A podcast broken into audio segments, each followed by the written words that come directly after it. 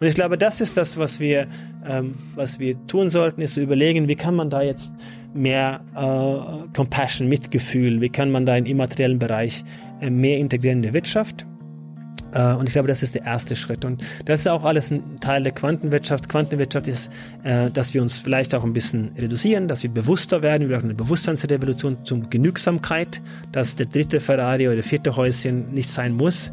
Ähm, dann haben wir das Thema Reuse, also die, die Kreislaufwirtschaft, dass wir die Dinge wiederverwendbar gemacht, äh, gemacht werden müssen, dass wir nachhaltig leben müssen. Und der dritte Bereich ist eben Rethink, also das ist dann neue Geschäftsmodelle zu entwickeln, die heute, wo wir sagen, okay, viele dieser Jobs, die wegfallen, dass wir kompensieren, dass wir neue Geschäftsmodelle, dass wir neue Geschichten schreiben, an denen wir glauben und mit denen wir Geld verdienen können. Und deswegen sehe ich keine ähm, sofortige Abschaffung vom Kapitalismus, ähm, aber ich sehe, dass wir den weiterentwickeln. Und ich glaube, jetzt brauchen wir ähm, wirklich eine, eine neue Generation an echte Unternehmer. Und ich glaube auch, um das mal auf den Punkt zu bringen, ich glaube, wir, das wird auch unfassbar erforderlich, sein, dass, ähm, dass wir zurückkehren zu Unternehmertum, weil wir brauchen neue Jobs, wir brauchen neue Ansätze mhm. und die werden radikal sein müssen, außerhalb den alten materialistischen Modelle, vielleicht im immateriellen Bereich, vielleicht ganz neue Ideen und da brauchen wir Radikalität und äh, deswegen sage ich, wir brauchen mehr Chaos und gleichzeitig mehr Stabilität. So, eine neue Folge Jung Naiv, weiterhin einem, an einem Ort, den wir euch an anderer Stelle erklären und äh, dort einführen. Dafür habe ich einen neuen Gast. Wer bist du denn? Anders. Inset ist mein Name. Dachte, wer bist du? Anders. Ich bin anders, klar. Das ist, äh, in Deutschland ist es ja inzwischen, äh, äh, man hat sich dran gewöhnt, glaube ich. Anders Inset, anders Mindset, anders. Mhm. Das ist äh, Thomas Anders, nur andersrum als Vorname. Die ganzen Dinge, da hast du über die Jahre, hat man sich dran gewöhnt. Ja. Äh, ist, was ist das für ein Name? Ist, ist, ist also die norwegische Variante von Andreas? Ja, richtig, genau, total normal. Also das ist in Skandinavien total ausgeprägt. Das ist wie Andreas wahrscheinlich, gleich, gleiche Verwendung, äh, auch in der Häufigkeit. Hm. Warum spricht ein Norweger Deutsch? Du, ich bin äh, damals nach Deutschland gereist, vor 21 Jahren und äh, ich wollte mich eigentlich in Richtung USA orientieren. Ich habe auch in den USA gelebt vorher und war in Norwegen und hat da das Thema Unternehmertum, Entrepreneurship, Technologie, das war für mich total interessant, aber irgendwie habe ich auch nebenbei ein bisschen Philosophie gelesen und ich habe halt gemerkt, dass viele dieser Dinge, die man übersetzt ins Englische, dass es nicht so greift. Das sind halt Begrifflichkeiten, die eine andere äh, Bedeutung haben in die, als in der Übersetzung. Und ich war halt dann fasziniert ähm, davon. Ich hatte eigentlich sonst mit Deutschland wenig Berührungspunkte, muss ich ehrlich gestehen. Und ähm, bin dann nach Deutschland gekommen, um da ein bisschen auch die Sprache zu lernen. Sollte ein Jahr sein. Und in, inzwischen äh, sind es 21, 22. Ja. Rollen wir mal von hinten auf. Ähm, du bist aber in Norwegen aufgewachsen. Genau. Norwegen Zur Schule gegangen. Schule gegangen. Habt ihr, habt ihr ein tolles Schulsystem? Wir haben ein. Äh, wo, wo, wo, hast du dich gut ausgebildet gefühlt? Ja, ne, ich, ich glaube, das Schulsystem ist in Norwegen ähnlich wie das, was wir hier haben. Bloß wir machen diesen Scheideweg nicht mit äh, zehn oder zwölf, wenn man hier auf Gymnasium und zwingen die Kinder dazu zu sagen, ich bin nicht gut in Mathe oder ich bin nicht gut in jenes. Äh, das machen wir nicht, aber ansonsten ist es relativ ähnlich. Äh, wir lernen auch noch für die absolute eine Prüfung. Wir treiben auch die Kinder äh, durch das System und äh, bringen sie bei, wie sie Informationen speichern für die Noten, die sie bekommen. Also relativ ähnlich.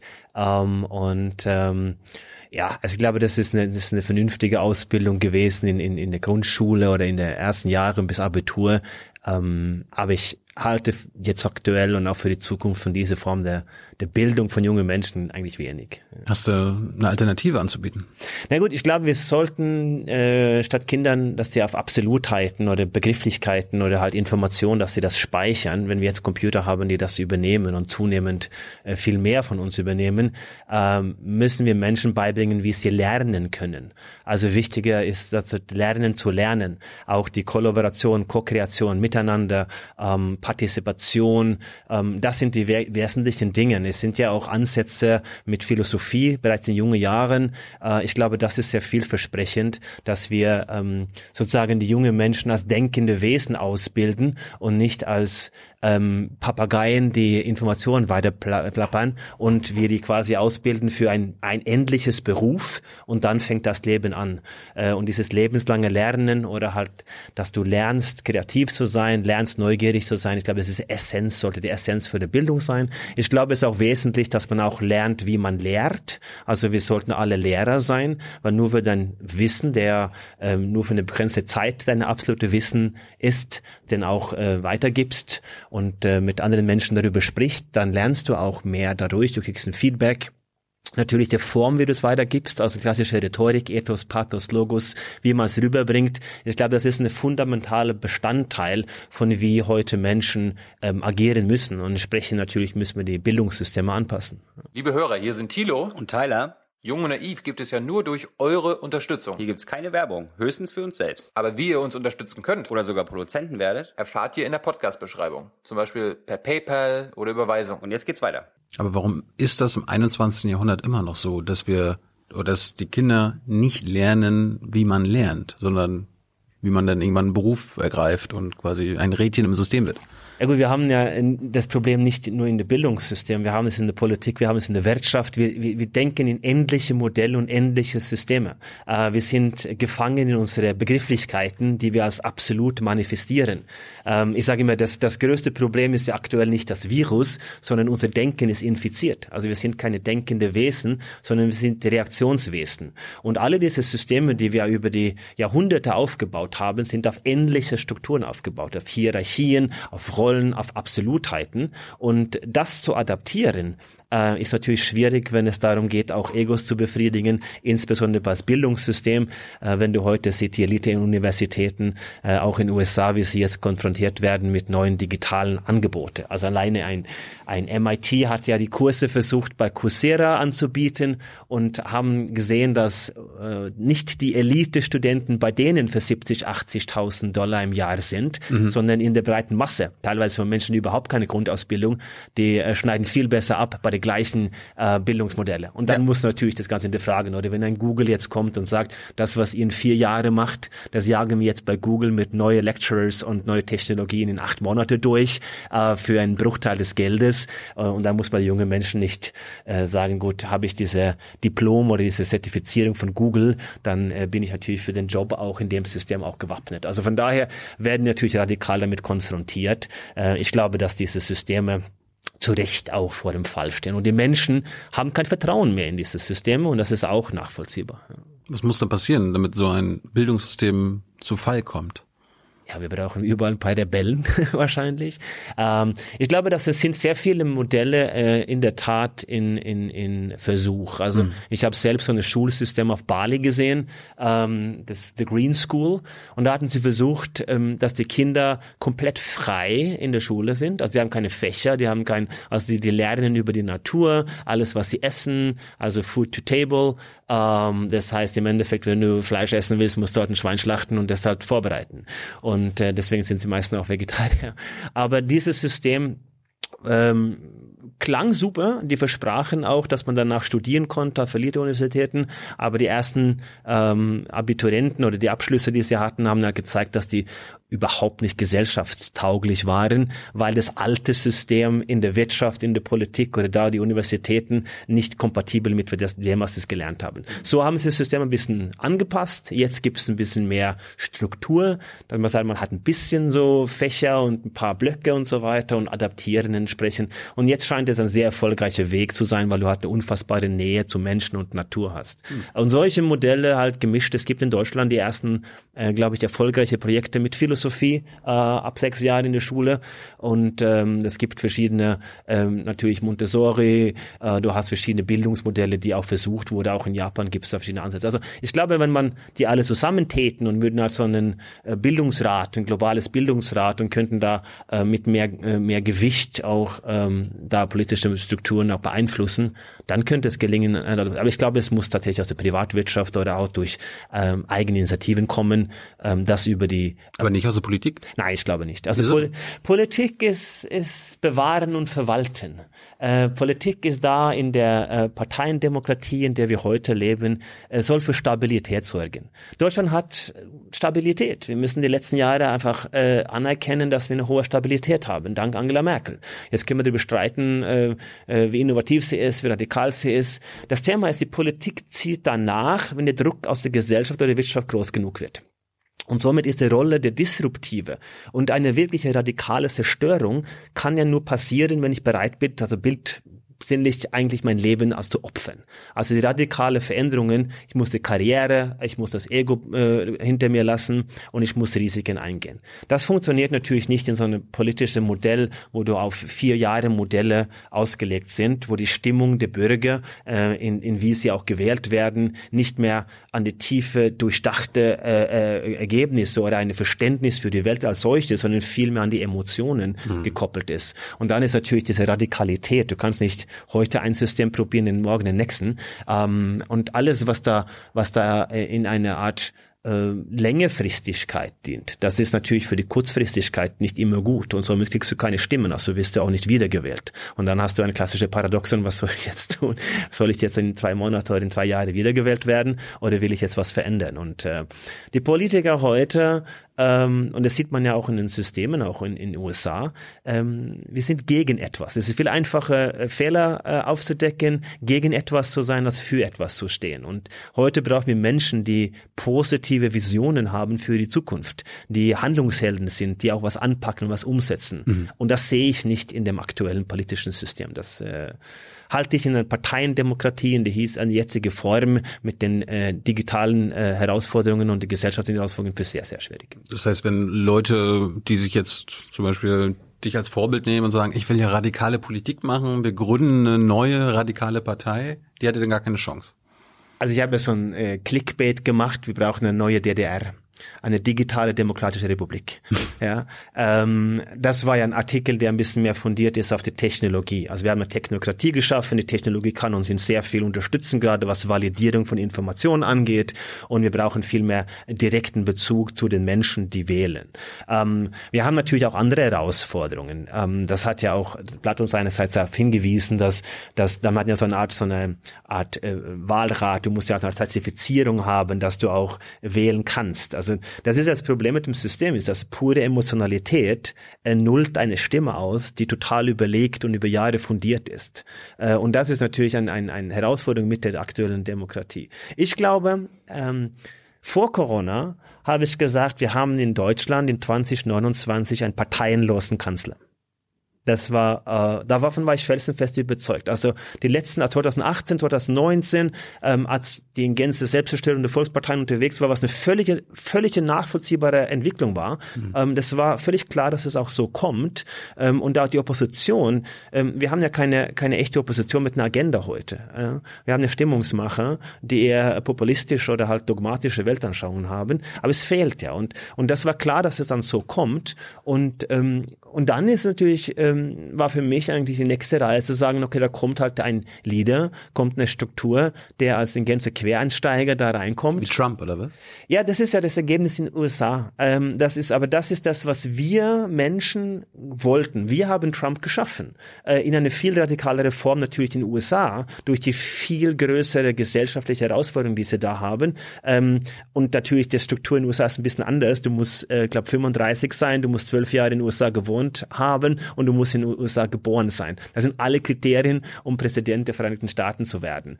Ähm, aber das natürlich, das zeigt natürlich die ganzen Probleme, äh, die dieses System an sich haben. Also in den USA war es ja am Ende sechs Opas, äh, alle über 70. Und, sind's zwei. Ja, jetzt sind es zwei. Und, und es muss halt eine Zeit geben, wo die Opa sagt, jetzt lass die nächste Generation ran. Äh, Wir unterstützen mit Weisheit hinter den Kulissen. Und äh, jetzt können die die Jungen oder die nächste Generation kommen. Und, und das ist natürlich, USA hängt da in der Entwicklung ein bisschen hinterher, weil sie halt in diese Patriotismus, die sie haben, den Nationalismus sehr Zeit überschwanken und die natürlich eine ganz, ganz radikale Heldengesellschaft haben. Der Retter, egal was er sagt, es ist mein Held. Und diese Heldengesellschaft, der kartesische Individualismus, da sind wir in Europa natürlich ein bisschen weiter. Also wir sind ein bisschen mehr partizipierend. Wir glauben an, an die gemeinsame äh, Stärke. Wir sind dann auch über die, die Philosophie, die Kontinentalphilosophie über die Jahre auch schon besser ähm, aufgestellt für eine neue Richtung. Und ich glaube, das ist auch wichtig heute, dass wir eine europäische Leitidee oder eine europäische Vision entwickeln und wir uns entkoppeln von dieser Absurditäten. Ja. Aber du hast recht, also Trump ist natürlich so ein Quereinsteiger, der das absolute Symbol ist von, von in welcher Welt wir heute politisch leben. Ja. Glaubst du denn noch, dass wir 2029 einen parteilosen Kanzler haben oder eine Kanzlerin? Du, diese böse Corona kam, ne? Diese, äh, Aber was hat das? Äh, das ja, das, das hat, hat, ähm, das hat insofern eine, eine Bedeutung, als ich, als ich in 2018, 2019 Quantenwirtschaft schrieb, schrieb ich über die Wirkkräfte des Wandels, also die unterliegenden Faktoren, wie sich die Welt verändern. Und da habe ich so eine zehn Jahre Agenda. Und was jetzt passiert ist, dass mit Corona, mit hat einfach ähm, diese Virus dazu geführt, dass alle diese Wirkkräfte beschleunigt wurden. Das war so eine radikale Offenbarung von den äh, Symptomen, die wir haben.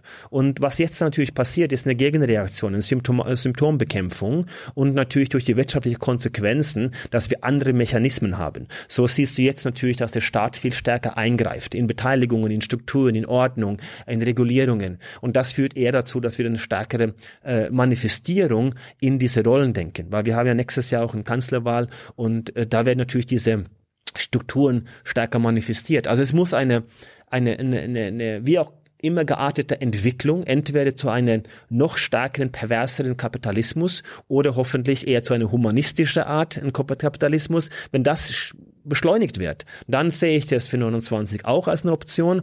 Aber ansonsten glaube ich, dass diese Entwicklung sich ein bisschen nach hinten äh, äh, ziehen wird, vielleicht zehn Jahre. Aber ich glaube, perspektivisch gesehen äh, werden wir eine andere Form ähm, der Steuerung von, von Europa äh, haben müssen. Das geht viel über mehr Macht für Bürgermeister, die Regionen, ähm, dann in ein Zusammenspiel mit einer stärkeren Europäischen Union. Und mhm. dann gibt's halt eine, eine solange die Nationalstaaten in der Konstrukt bleiben, gibt es halt ein, ein Quereinsteiger, ein Leader, der für eine positive Vision steht, der die Menschen auch sammeln kann. Weil ich glaube, die Menschen sehen danach, heute auch echte Leader äh, zu haben. Und zwar nicht den alten Leader, der, der einfach die arbeitende Klasse sagt, was zu tun ist, also der Manager, mhm. sondern ich glaube, dass die Zeit ist reif für jemanden, der auch versteht, dass es geht nicht um mich und das Ego, es geht um das, die Menschen, es geht um die, die, die, die Zukunft, die wir jetzt gestalten müssen. Und es war nicht die Zukunft der nächsten vier Jahre, sondern eine, ähm, eine unendliche Zukunft, wo wir auch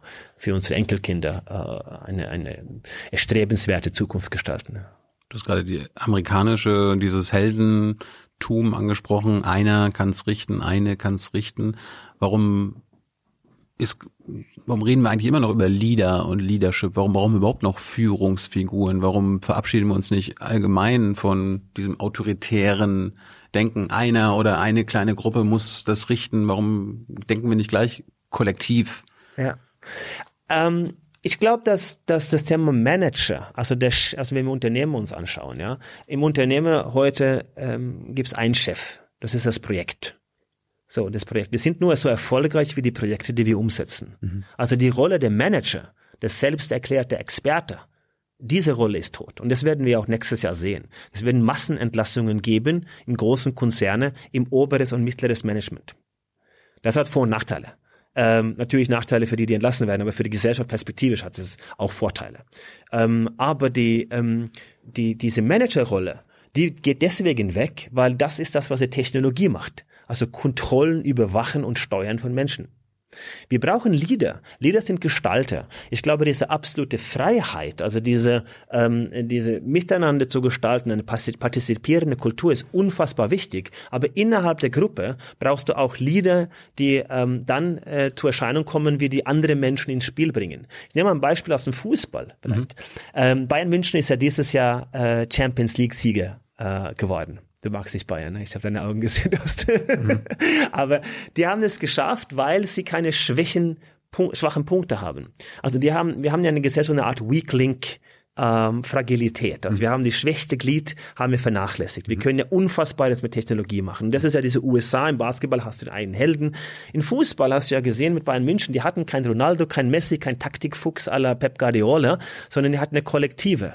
Und eine Hansi Flick kam da rein und hat es geschafft, dass diese Leader aus einem natürlichen Gebilde innerhalb der Mannschaft heranwachsen. Und das ist ja das, was du im Fußball häufig auch siehst, dass 19-, 20-jährige junge Männer äh, Mannschaftskapitän werden, weil es was Natürliches ist. Ich glaube schon an den Leader. Aber der Kapitän ist ja irrelevant im Fußball. Er ist irrelevant, aber der ist, der, der ist schon eine bindende Glied und der macht, äh, suggeriert, dass es irrelevant ist, aber außerhalb, im Trainingsfeld, mhm. in der Gestaltung. Und das ist genau der Unterschied zwischen äh, der frühere Mannschaftskapitän, der stand wie so ein Buffel auf dem Platz und hatte Kapitänsbinde, war so groß wie sein Arm.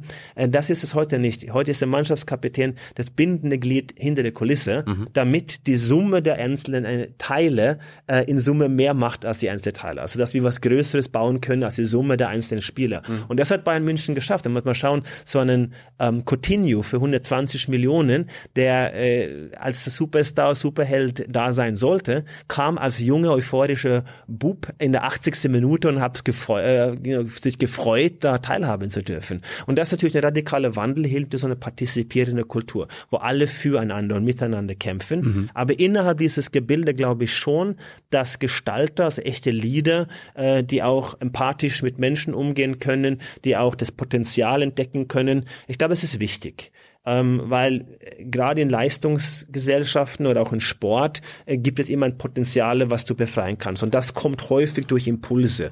Ähm, und solche Top-Top-Sportler, äh, die auch teilweise dann Individualisten sind, die können auch ähm, in eine Gestalterrolle treten und sich hinter der Mannschaft stellen. Aber dann, wenn es darauf ankommt, wenn Herausforderungen da sind, dann treten sie halt zu Erscheinung. Und das gilt auch alles für die Politik.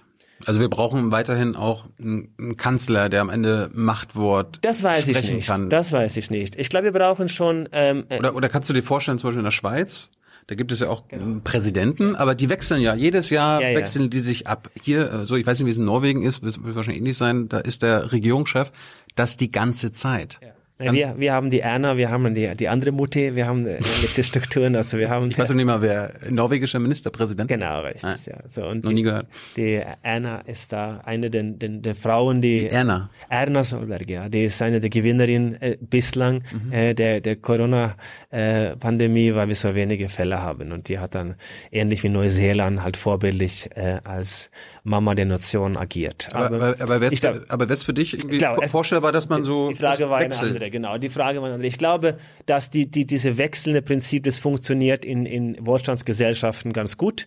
Ähm, ich glaube, wo wir Herausforderungen haben mit der Gesellschaft, ist das nicht so trivial. Also in Schweiz, in Norwegen könnte so die Modelle machen, aufgrund ihrer ähm, Infrastruktur, Stabilität im Staat und so weiter. Das ist ein bisschen einfacher dann, das, das sich so vorzustellen. Ähm, ich glaube, wir haben, bevor wir da hinkommen, haben wir mit äh, aufklärende Aktivitäten genug äh, in Deutschland und auch in anderen Nationen zu tun. Also ich glaube, dass, dass ein bindender Glied, ein, ein, ein Verhandler, ein, ein Mentor, ein, ein, ein wie auch, ich glaube, ich sehe auch Angela Merkel schon als Leader in dem Sicht, weil sie unheimlich intelligent ist. Mal viele Sachen, was wir nicht aus den Medien wahrnehmen, ist beispielsweise dieses mitten in der Corona-Ausbruch ähm, äh, im März geht sie äh, mit Türkei um und verhandelt äh, Dinge aus, die für die Zukunft sehr wichtig sind. Also sie hat ein Gespür, die hat das, was ich Weltverständlichkeit nenne, also sie versteht die Zusammenhänge. Und ich glaube, solche Menschen, äh, und ich glaube, der wesentliche Punkt ist nicht, dass wir jedes Jahr wechseln. Ich glaube, der wesentliche Punkt ist, ähm, ist der Mensch dafür geeignet. Und äh, wenn der Mensch nicht geeignet ist, dann muss er auch nicht vier Jahre sitzen. Nur das ist das Problem. Das Problem ist ja die Dauer. Also wenn er gut ist, wenn es gut funktioniert, dann können wir über andere Lösungen, wie wir das auch dann gestalten in der Abstimmung und so weiter. Ich glaube nicht, dass du, dass du periodenweise denken musst. Also ein Koch in einem Sternrestaurant, ähm, wenn er nicht gescheit kocht, dann hat er keine vier Jahre Vertrag. Ne? Dann ist er, das ist so. Das heißt, er muss ein Mensch sein, der dann auf die aktuellen Herausforderungen auch ähm, äh, letzten Endes auch die Unterstützung hat. Und, äh, Aber ich, ich dachte eher so, dass man vielleicht wegkommt dadurch vom Personenkult, ja, oh, Merkel und oh, Trump und der war gut und so weiter. Am Ende ist natürlich wichtig, dass jemand entscheidet und dass es eine Regierung gibt. Aber ist es denn wirklich von Belang, wer da denn 20 Jahre sitzen muss? Nee, ich glaube, das ist, da bin ich total bei dir. Ich glaube, dass das Thema absolute Systeme zu denken, also die klaren Rollen. Mhm. Es geht viel mehr um, wer das ist. Also es gibt ein, ein Konstrukt. Wir sehen ja auch die ersten Beispiele mit den Doppelspitze zum Beispiel. Mhm. Ja. So. Und ist es erfolgreich? Da kann man drüber In Israel haben sie vereinbart, zwei Jahre macht Bibi und danach macht Bruno, äh, Benny Ganz. Genau, das war mir nicht äh, bekannt. Ja, ja. ja, aber das ist, das sind so, das kommen ja solche Modelle, man probiert das. Und, und ich bin natürlich kein Gegner dafür, im Gegenteil. Ich glaube, man sollte das auch ähm, offen gestalten.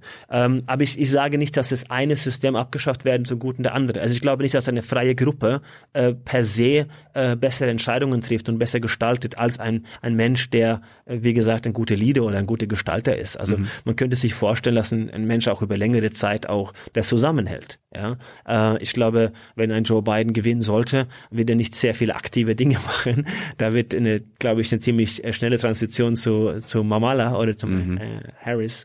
Und ähm, von daher gesehen, glaube ich, das ist das ein bisschen das Problem heute, dass wir uns beharren auf alte Modellen. Also wir, wir haben unsere Selbstverständlichkeiten ähm, die wir hinnehmen und sagen, meinst du dies, dies, meinst du jenes. Das ist auch die Herausforderung mit meiner Arbeit, zu sagen, okay, da meinst du, willst du zurück zu dem. Nein, ich denke über neue, andersartige Ansätze, vielleicht dynamische Ansätze. Also wir haben eine ähm, schon eine destabilisierte und sehr fragiles Kartenhaus gebaut. Mit unfassbaren Wohlstand für wenige Leuten. Und das Thema ist jetzt, dass wir streben nach einer Art Equilibrium, eine perfekte Balance. Mhm. Aber das werden wir nie erreichen. Aber es muss das Ziel sein, dass wir nach, nach Balance, also wir brauchen eine dynamische Balance, ähm, wo wir permanent mehr Chaos fördern, ja, zur Neugestaltung und nach mehr Stabilität äh, nachstreben. Also die Welt ist nicht so, wie wir dachten, dass sie war, entweder oder, sondern die ist sowohl als auch.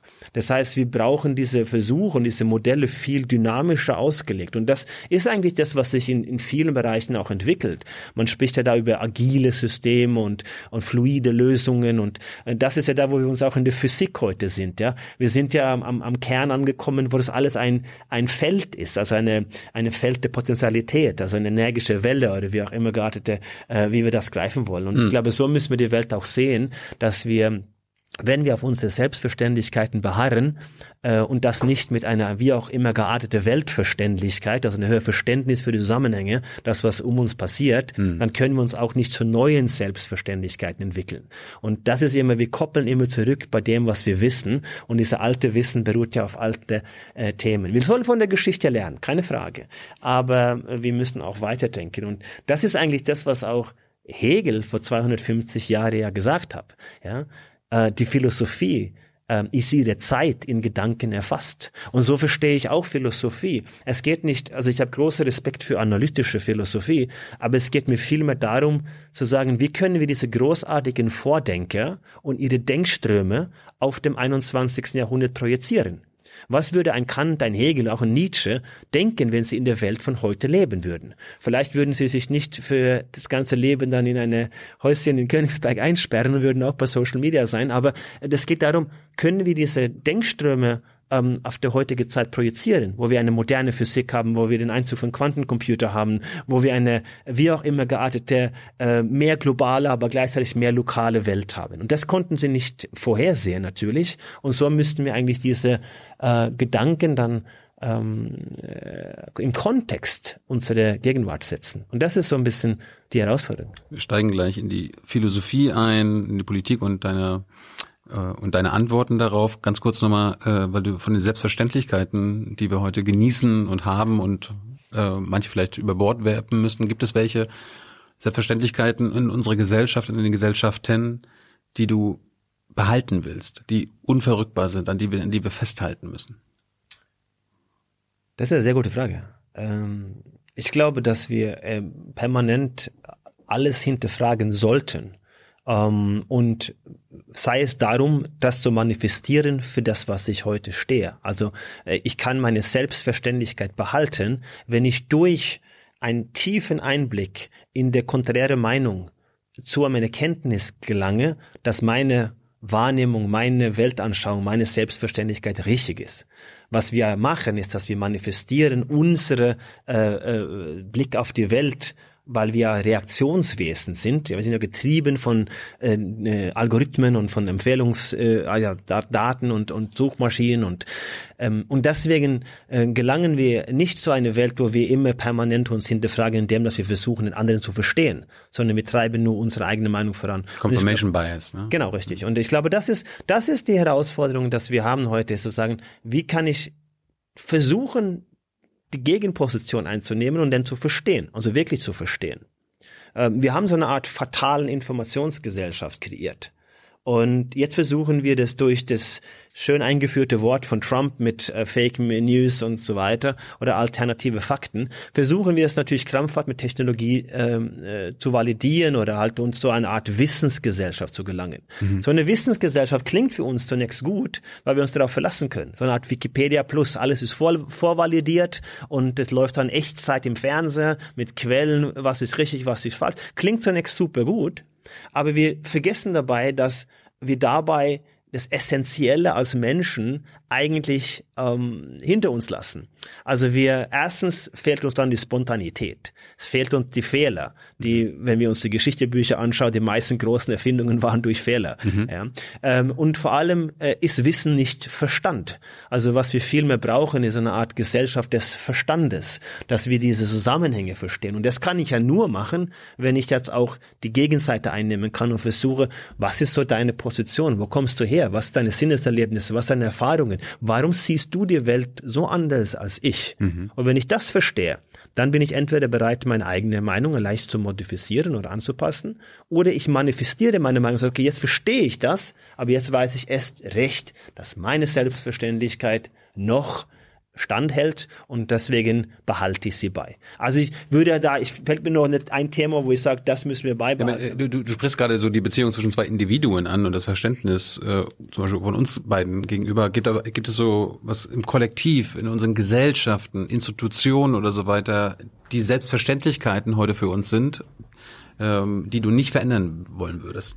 Also wir also haben ja, genau. demokratisches Prinzip, ja, eine Verfassung. Ich glaube glaub ein bisschen global, also mit ein bisschen auf der Meta-Ebene gesehen, was wir vielleicht nicht so haben, aber ich würde den Dialog zwischen Menschen, also den den den die Rückwärtsbewegung, dass wir, wir sollen unbedingt dabei halten, dass die Menschheit, also wie auch immer, also wir als Planeten, wir müssen viel mehr miteinander reden.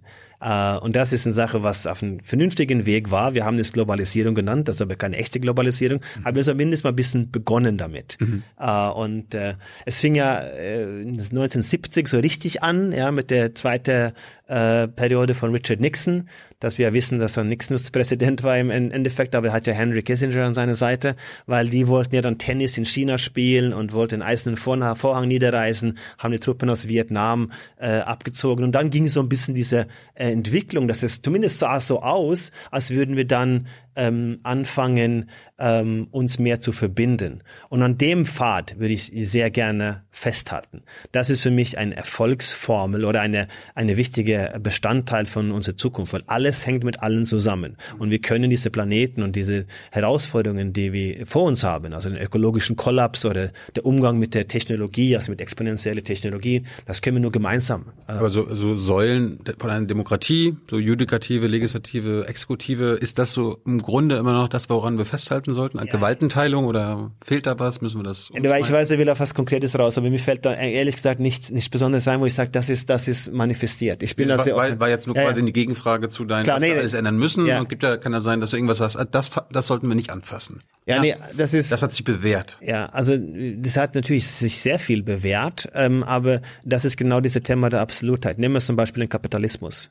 Den Kapitalismus hat uns zu unfassbarem Wohlstand gebracht, hat sehr viel für, ähm, hat sehr viele Menschen aus der Armut geholfen, aber in der aktuellen Form ist ja auf einen endlichen äh, Modell, also auf die Verbrauch von Ressourcen ausgelegt. Und wir haben natürlich eine andere Herausforderung, weil das Produkt ist heute nicht Tiere, Pflanzen ähm, und das Materialistische, sondern wir Menschen sind ja die Produkte geworden. Das heißt, es ist eine viel komplexere Ausrichtung, mhm. die dazu geführt hat, dass die Technologie das Ganze beschleunigt, was dann wiederum dazu führt, dass wir ganz wenige Technokraten und eine wahnsinnige perverse Form des Kapitalismus haben. Mhm. Das heißt, ähm, beibehalten ja, aber komplett ändern.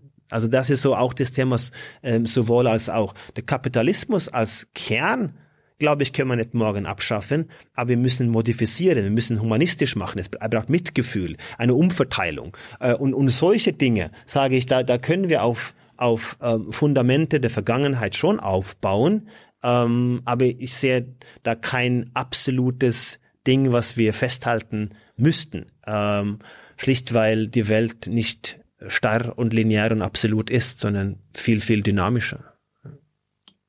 Wir kommen zu all dem nachher nochmal zurück. Äh, zu dir und zu deinem Werdegang. Wann, was wolltest du in der Schule werden? Also äh, als du gedacht hast, okay, ich gehe jetzt bald von der Schule ab, ich will das und das werden. Ich habe sehr früh gesagt, ich werde für niemanden arbeiten. also ich wollte Wieso? was für mich machen. Äh, ich wollte mein, ich wollte Unternehmertum was aufbauen und das war auch. Äh, weil du in der Schulzeit für jemanden gearbeitet hast und schlechte Erfahrungen gemacht? Nee, gar nicht, gar nicht. Nur das Interesse, weil ich habe mich für alles interessiert und ich wollte selbst was gestalten. Äh, ich habe da angefangen, meine kleine Projekte zu machen im Ort, wo ich dann äh, ja so kleine unternehmerische äh, äh, Werdegang begonnen habe recht früh. Was macht man als norwegischer Jugendlicher? Ja, wir haben die Fußgängerzone so schöne glänzende Steine, die halt eigentlich Abfall aus den Kopfergruben waren, wo viele Handwerker aus dem Erzgebirge vor vielen, vielen Jahren da jetzt äh, diese Wohlstein ist eine super kleine Ortschaft, wo ich herkomme. Äh, und da habe ich das äh, gemacht, gesehen, gut, das sind ja viele Touristen, die gerne Souvenirs kaufen. Und mit 12, 13 habe ich dann angefangen, ein bisschen die Steine zu verkaufen. Und das war so das Interesse an, an diesem Modell. Und, und das hat mich auch dazu gebracht, dass ich gerne Unternehmer werden wollte. Und ich war halt sehr darauf aufgelegt, entweder Skandinavien oder USA und überhaupt nicht Deutschland. Aber ich habe ja meine erste Firma dann mit äh, Anfang 20 in, in Deutschland gegründet und ähm, haben dann eine, äh, ich würde es fast beschreiben, das eine zehnjährige hardcore-kapitalistische Reise hinter mir, wo ich alle Facetten des Unternehmertums auch äh, gelebt habe. Kommen wir, kommen wir gleich zu. Aber, genau, aber äh, du, du hast einen Schulabschluss in Amerika gemacht oder auch in Norwegen? Auch, also ich habe ein Abi aus Norwegen und dann Abitur in den USA auch gemacht. Das ist ein Highschool-Abschluss, da war ich eineinhalb Jahre. Äh, das war äh, so ein Exchange und ich wollte halt dann in den USA äh, einfach da den, den, den äh, Highschool äh, beenden und dann mit ein Jahr aussetzen in Norwegen und dann zurückkehren und habe ich dann mein Abitur in Norwegen letztens gemacht. Und da fing ich an zu studieren und äh, wo warst du? Bei der Privatschule in Oslo mhm. äh, und habe das dann Philosophie oder? Nee, das war äh, BWL Richtung war im Marketing äh, ausgelegt Warum? und ja, das war natürlich der Unternehmerbahn, äh, der eigentlich da war und das war ähm, das war eigentlich das, was ich, äh, was ich dachte, das ist so die, die Reise, sehr natürlich amerikanisch äh, geprägt, damals mit den Vorbildern der Unternehmer. Mhm. Ähm, aber ich habe immer nebenbei gelesen und ich habe die beide Welten nicht miteinander verbunden ähm, und habe dann weiterhin mich für Sachen interessiert, auch für Geschichte und auch insbesondere Philosophie, aber ich habe da wenig davon verstanden, wusste nicht damit anzufangen, aber ich habe es immer mitgehabt und, äh, und dann letzten Endes ähm, äh, ging es dann erstmal in der unternehmerische Bahn ähm, weiter und ähm, hatte da auch keinen Gebrauch gesehen in der Wirtschaft für die Philosophie wirklich. Ähm, und das war eigentlich die, die erste Phase in Deutschland, wo ich da ähm, den vollen Fokus auf die Außenwelt, auf äh, viel Geld verdienen, auf äh, mhm. diese alte Strukturen der Hierarchien der Unternehmertum und äh, das nachzustreben, was äh, nie zu erreichen ist im Endeffekt. Aber du warst auch, du warst auch Handballer. Äh, wie hast du, wie bist du denn quasi von deinem Studium in Oslo nach Deutschland gekommen? Ja, das war, ich habe nebenbei Handball gespielt. Ähm, das war ja, also nichts nichts so wildes, wenn man sich denkt, aber das habe ich. Du warst Profi, ne? Oder? Ja, ich war nicht Profi, das war ich habe schon zweite Bundesliga, äh, aber es war Geld verdient? das ist ein bisschen Geld verdient, was man in der Handball zweite Bundesliga verdient. Ich glaube, da, da kriegt man nicht viel. Das ist äh, mit Fußball nicht zu vergleichen. Also das ist nicht ähm, also in Zukunft als, als Handballer in niedrigen Klassen, das ist, äh, kann ich niemandem empfehlen. Ist ein wunderschöner Sport, viel Mannschaftsgeist, sehr ehrlich. Äh, es, ist ein, ist ein unfassbarer ehrlicher Umgang mit, äh, mit Kampf und mit Menschen und äh, es ist eine wunderschöne Sportart, äh, hart für die Knochen natürlich. Mhm. Ähm, aber das war eine, eine, eine, eine, eine Geschichte, wo ich, ich habe immer, immer viel Sport gemacht. Also ich finde es wichtig, diese Verbindung äh, Körper und, und, äh, und Geist und, und ich mache auch nach wie vor ziemlich viel Sport. Und das habe ich, hat mir auch geprägt. Ich habe immer nebenbei auch weiterhin Handball gespielt, äh, viele Jahre. Ähm, aber ähm, das war nach ja, die ersten Monate in Deutschland ähm, ging das dann sehr schnell in der Gründung der ersten Firma. Aber wo, wo bist du denn gelandet? Bei welchem Verein? Ich war in Bayern, äh, Bayern, genau. Und äh, der, in Bad Neustadt an der Saale, genau. Mhm. Ja. Und das war. Ähm, Hast du denn in Kleinstadt gelebt? Ja, ja, das war. Wie war das? Ja, ich hab, muss vielleicht sagen, ich habe in den USA in einer richtigen Kleinstadt gelebt. Das war viel Oder? kleiner. In Benedict, Nebraska. Uh. Das waren 200 Einwohner. Und in, in Norwegen bin ich in Trondheim geboren, aber ich habe in, in, äh, in Rörus bin ich aufgewachsen. Das ist auch nur eine kleine äh, Örtchen mit dreieinhalbtausend Einwohnern, aber wunderschön. Und deswegen war es mir, war es für mich auch nichts Neues. In Norwegen, äh, der, der zweitgrößte Stadt in Norwegen ist so groß wie Erfurt, der das 37 größte Stadt in Deutschland ist. Also deswegen, das sind nur Kleinstädte. Also war ich total, ähm, war, war völlig gewohnt, das zu machen und äh, das war in Ordnung, das war schön. Also das, ich, ich liebe die Städte, äh, aber ich liebe auch die, die ländliche Seite. Also das ist, äh, ist gut. Und dann hast du deine erste Firma, während du hier Handball in Bayern gespielt hast, Genau. gegründet. Was, was hast du da gemacht? Ja, war eine Kommunikationsagentur und äh, Also die- PR oder was? Ja, Marketing, Design, PR, viel äh, natürlich Internet. Ich kam ja sehr viel aus dem Digitalen. Ich hatte auch Online-Portale in, in Norwegen sehr früh, auch in den Jahren, auch in den USA. Als ich da war, habe ich dann mich sehr für Internet und die Technologie interessiert. Also bist du oft gescheitert Ja. mit deinen Projekten? Ja, schon. Was, was, äh, was war das größte Scheitern? Das Thema ist, ich habe es nie als Scheitern gesehen. Aber wenn so man definiert das Scheitern, ich habe es als Lernen gesehen, immer, äh, weil ich war neugierig und ich wollte Sachen probieren und ich will immer Sachen probieren, weil ähm, das ist so, ich kann nur Dinge verstehen, die ich auch umsetze. Und das ist für mich auch nach wie vor der Trieb auch der Philosophie, also praktische, anwendbare Philosophie. Also ich muss es nutzbar machen. Ich muss versuchen, das zu transportieren für was Sinnvolles, was Nutzbares. Aus Fehlern lernen. Ja, natürlich. Also Aber, das, aber hast du Fehler dann gemacht äh, in deinen Unternehmen, die du gegründet hast? ja klar. Kannst du irgendwas alles, beis- beisteuern? alles, was Unternehmer erlebt, wenn die Startups gründen, alles, was man macht, wenn man lernt, wie man äh, Rechnungen schreibt, bis hin zu Finanzierungen und äh, Umgang mit Geschäftspartner und äh, ja und äh, Vertrauen in eigenen Kompetenzen und alles, was dazugehört. Also das ist natürlich, ihr habt die ganze Bandbreite. Das waren sehr erfolgreiche Dinge, die die schnell erfolgreich waren. Da waren Dinge, die waren äh, Rückschläge. Also ich habe da, wie gesagt, alle Facetten des Unter Unternehmertums kennengelernt. Hast du, hast du irgendwie ein, so, ein- Startup hochgezogen und dann schnell wieder verkauft? Oder Also sind ist die nicht vergleichbar sind alle mit pleite gegangen? Oder? Naja, die Pleite sind, gibt's, Firmen gibt's äh, leider nach wie vor. Das war so Leider schlimm. noch ja, so, so, ja, so schlimm war es nicht.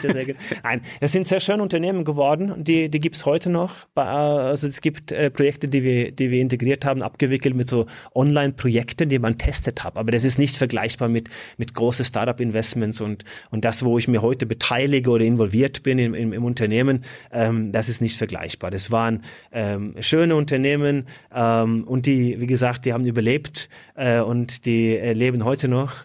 Und äh, von daher ähm, war das äh, anscheinend nicht so verkehrt. Da gibt's äh, Mitarbeiter, die heute da äh, vernünftiges Geld verdienen und so weiter. Das ist alles, äh, alles äh, schön. Ich hatte natürlich eine Vision mit meinen kapitalistischen Geld, es größer zu machen, zu skalieren und und das war natürlich auch Stolpersteine mit äh, zu schnelle Sprünge oder halt manche vielleicht auch nicht mit genug Risiko. Das sind natürlich auch ähm, ähm, Phasen, wo du ähm, wirklich an, an irgendwas dran bist, wo du ein Gespür dafür hast, dass sich ein Markt oder eine, ein, ein Bereich sich verändert und da musst du alles dran setzen. Und äh, da kann man natürlich in Retrospekt sagen, dass ich zu feige war und äh, ähm, als, als Unternehmer gesehen, ja. Und das ist ja der, dafür plädiere ich ja heute, dass wir brauchen jetzt diese echte Unternehmerspirit, also wirklich Menschen, die äh, nicht für Pitched, also junge Menschen, die für Pitch Decks und und Exits arbeiten, sondern äh, so eine Art Spirit der alte Hacker-Mentalität der Nachkriegszeit, wo diese ganzen wunderbaren Hidden Champions, die Weltmarktführer entstanden sind, also echte Unternehmertum. Ähm, ich glaube, ein Reinhard Wirth zum Beispiel würde nicht auf der Gedanke so kommen, sehr früh sein Unternehmen zu verkaufen und äh, Aber das, das, das haben wir hier in Berlin ja auch. Ich kenne, ich habe in der Branche auch damals als Student gearbeitet. Die meisten gründen ein Startup, um es dann irgendwann teuer zu verkaufen. Also ist das Ziel, irgendwas zu gründen, um dann am Ende reich zu sein. genau. Das scheint, scheint der, der Motto zu sein. Und da ist die Aber Frage, was warum, ist warum, ist das so? Ja, weil, weil wir suggerieren halt, dass das, ähm, ich meine, klar, das ist ein, ein Trieb, man kann, kann glaube ich, niemanden von den Berliner äh, Ladies und, und Jungs äh, da Vorwürfe machen, dass äh, ein gewissen Geld ähm, das Leben manchmal auch einfacher macht. Ähm, ich glaube, das ist ein unterliegender Geschichte, was, was viele Menschen auch bestätigen würden, dass eine finanzielle Freiheit oder Unabhängigkeit macht ein paar Dinge im Alltag leichter. Ob es ein glücklicher macht, das ist ja mal eine ganz andere Frage. Ähm, aber du hast zumindest mal Impulse und Dinge, die du dich halt dann von befreien kannst. Und ich glaube einfach, dass, dass ein, ein, ein größeres Problem äh, in diese äh, Entwicklung jetzt, wo wir in Europa in, manchen digitalen Bereichen nicht gerade als Vorreiter sind, unterwegs sind, liegt genau daran, dass wir eine Kultur entwickelt hatten, ähm, der nicht auf echtes Unternehmertum ausgelegt war. Und das führe ich zurück. Ich nenne das eigentlich das, das ähm, die letzten 50 Jahre den großen Nickerchen. Und äh, das ist gerade diese 1970-Analogie, das ich hatte. Da wurde der erste Global Earth Day gegründet. Also das wollten wir uns um Planeten kümmern. Ähm, Klaus Schwab saß damals in den, wahrscheinlich in den Schweizer Bergen oder wo er saß und hat das World Economic Forum, damals das European Management Summit gegründet. Das war mhm. erste, glaube ich, 1971 mit 444 Unternehmer. Also es ist unheimlich viel passiert. Wir erinnern uns an den Kniefall von Warschau, von Brand, ähm, unfassbar viele Dinge in dem Jahr und es sah eigentlich auch sehr gut aus, dass die Entwicklung jetzt für eine sehr prosperous Future und alles sollte wunderbar werden.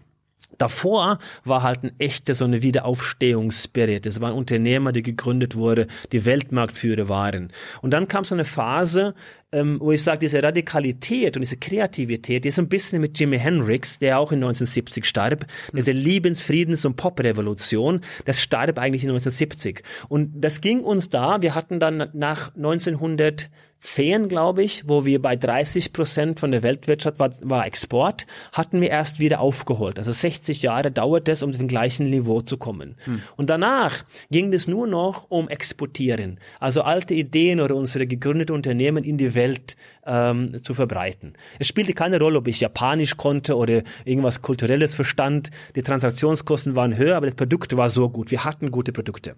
Und in diesem Zeitraum sind wir so ein bisschen müde geworden, so ein bisschen schläferisch, ich nenne das ja den Nickerchen.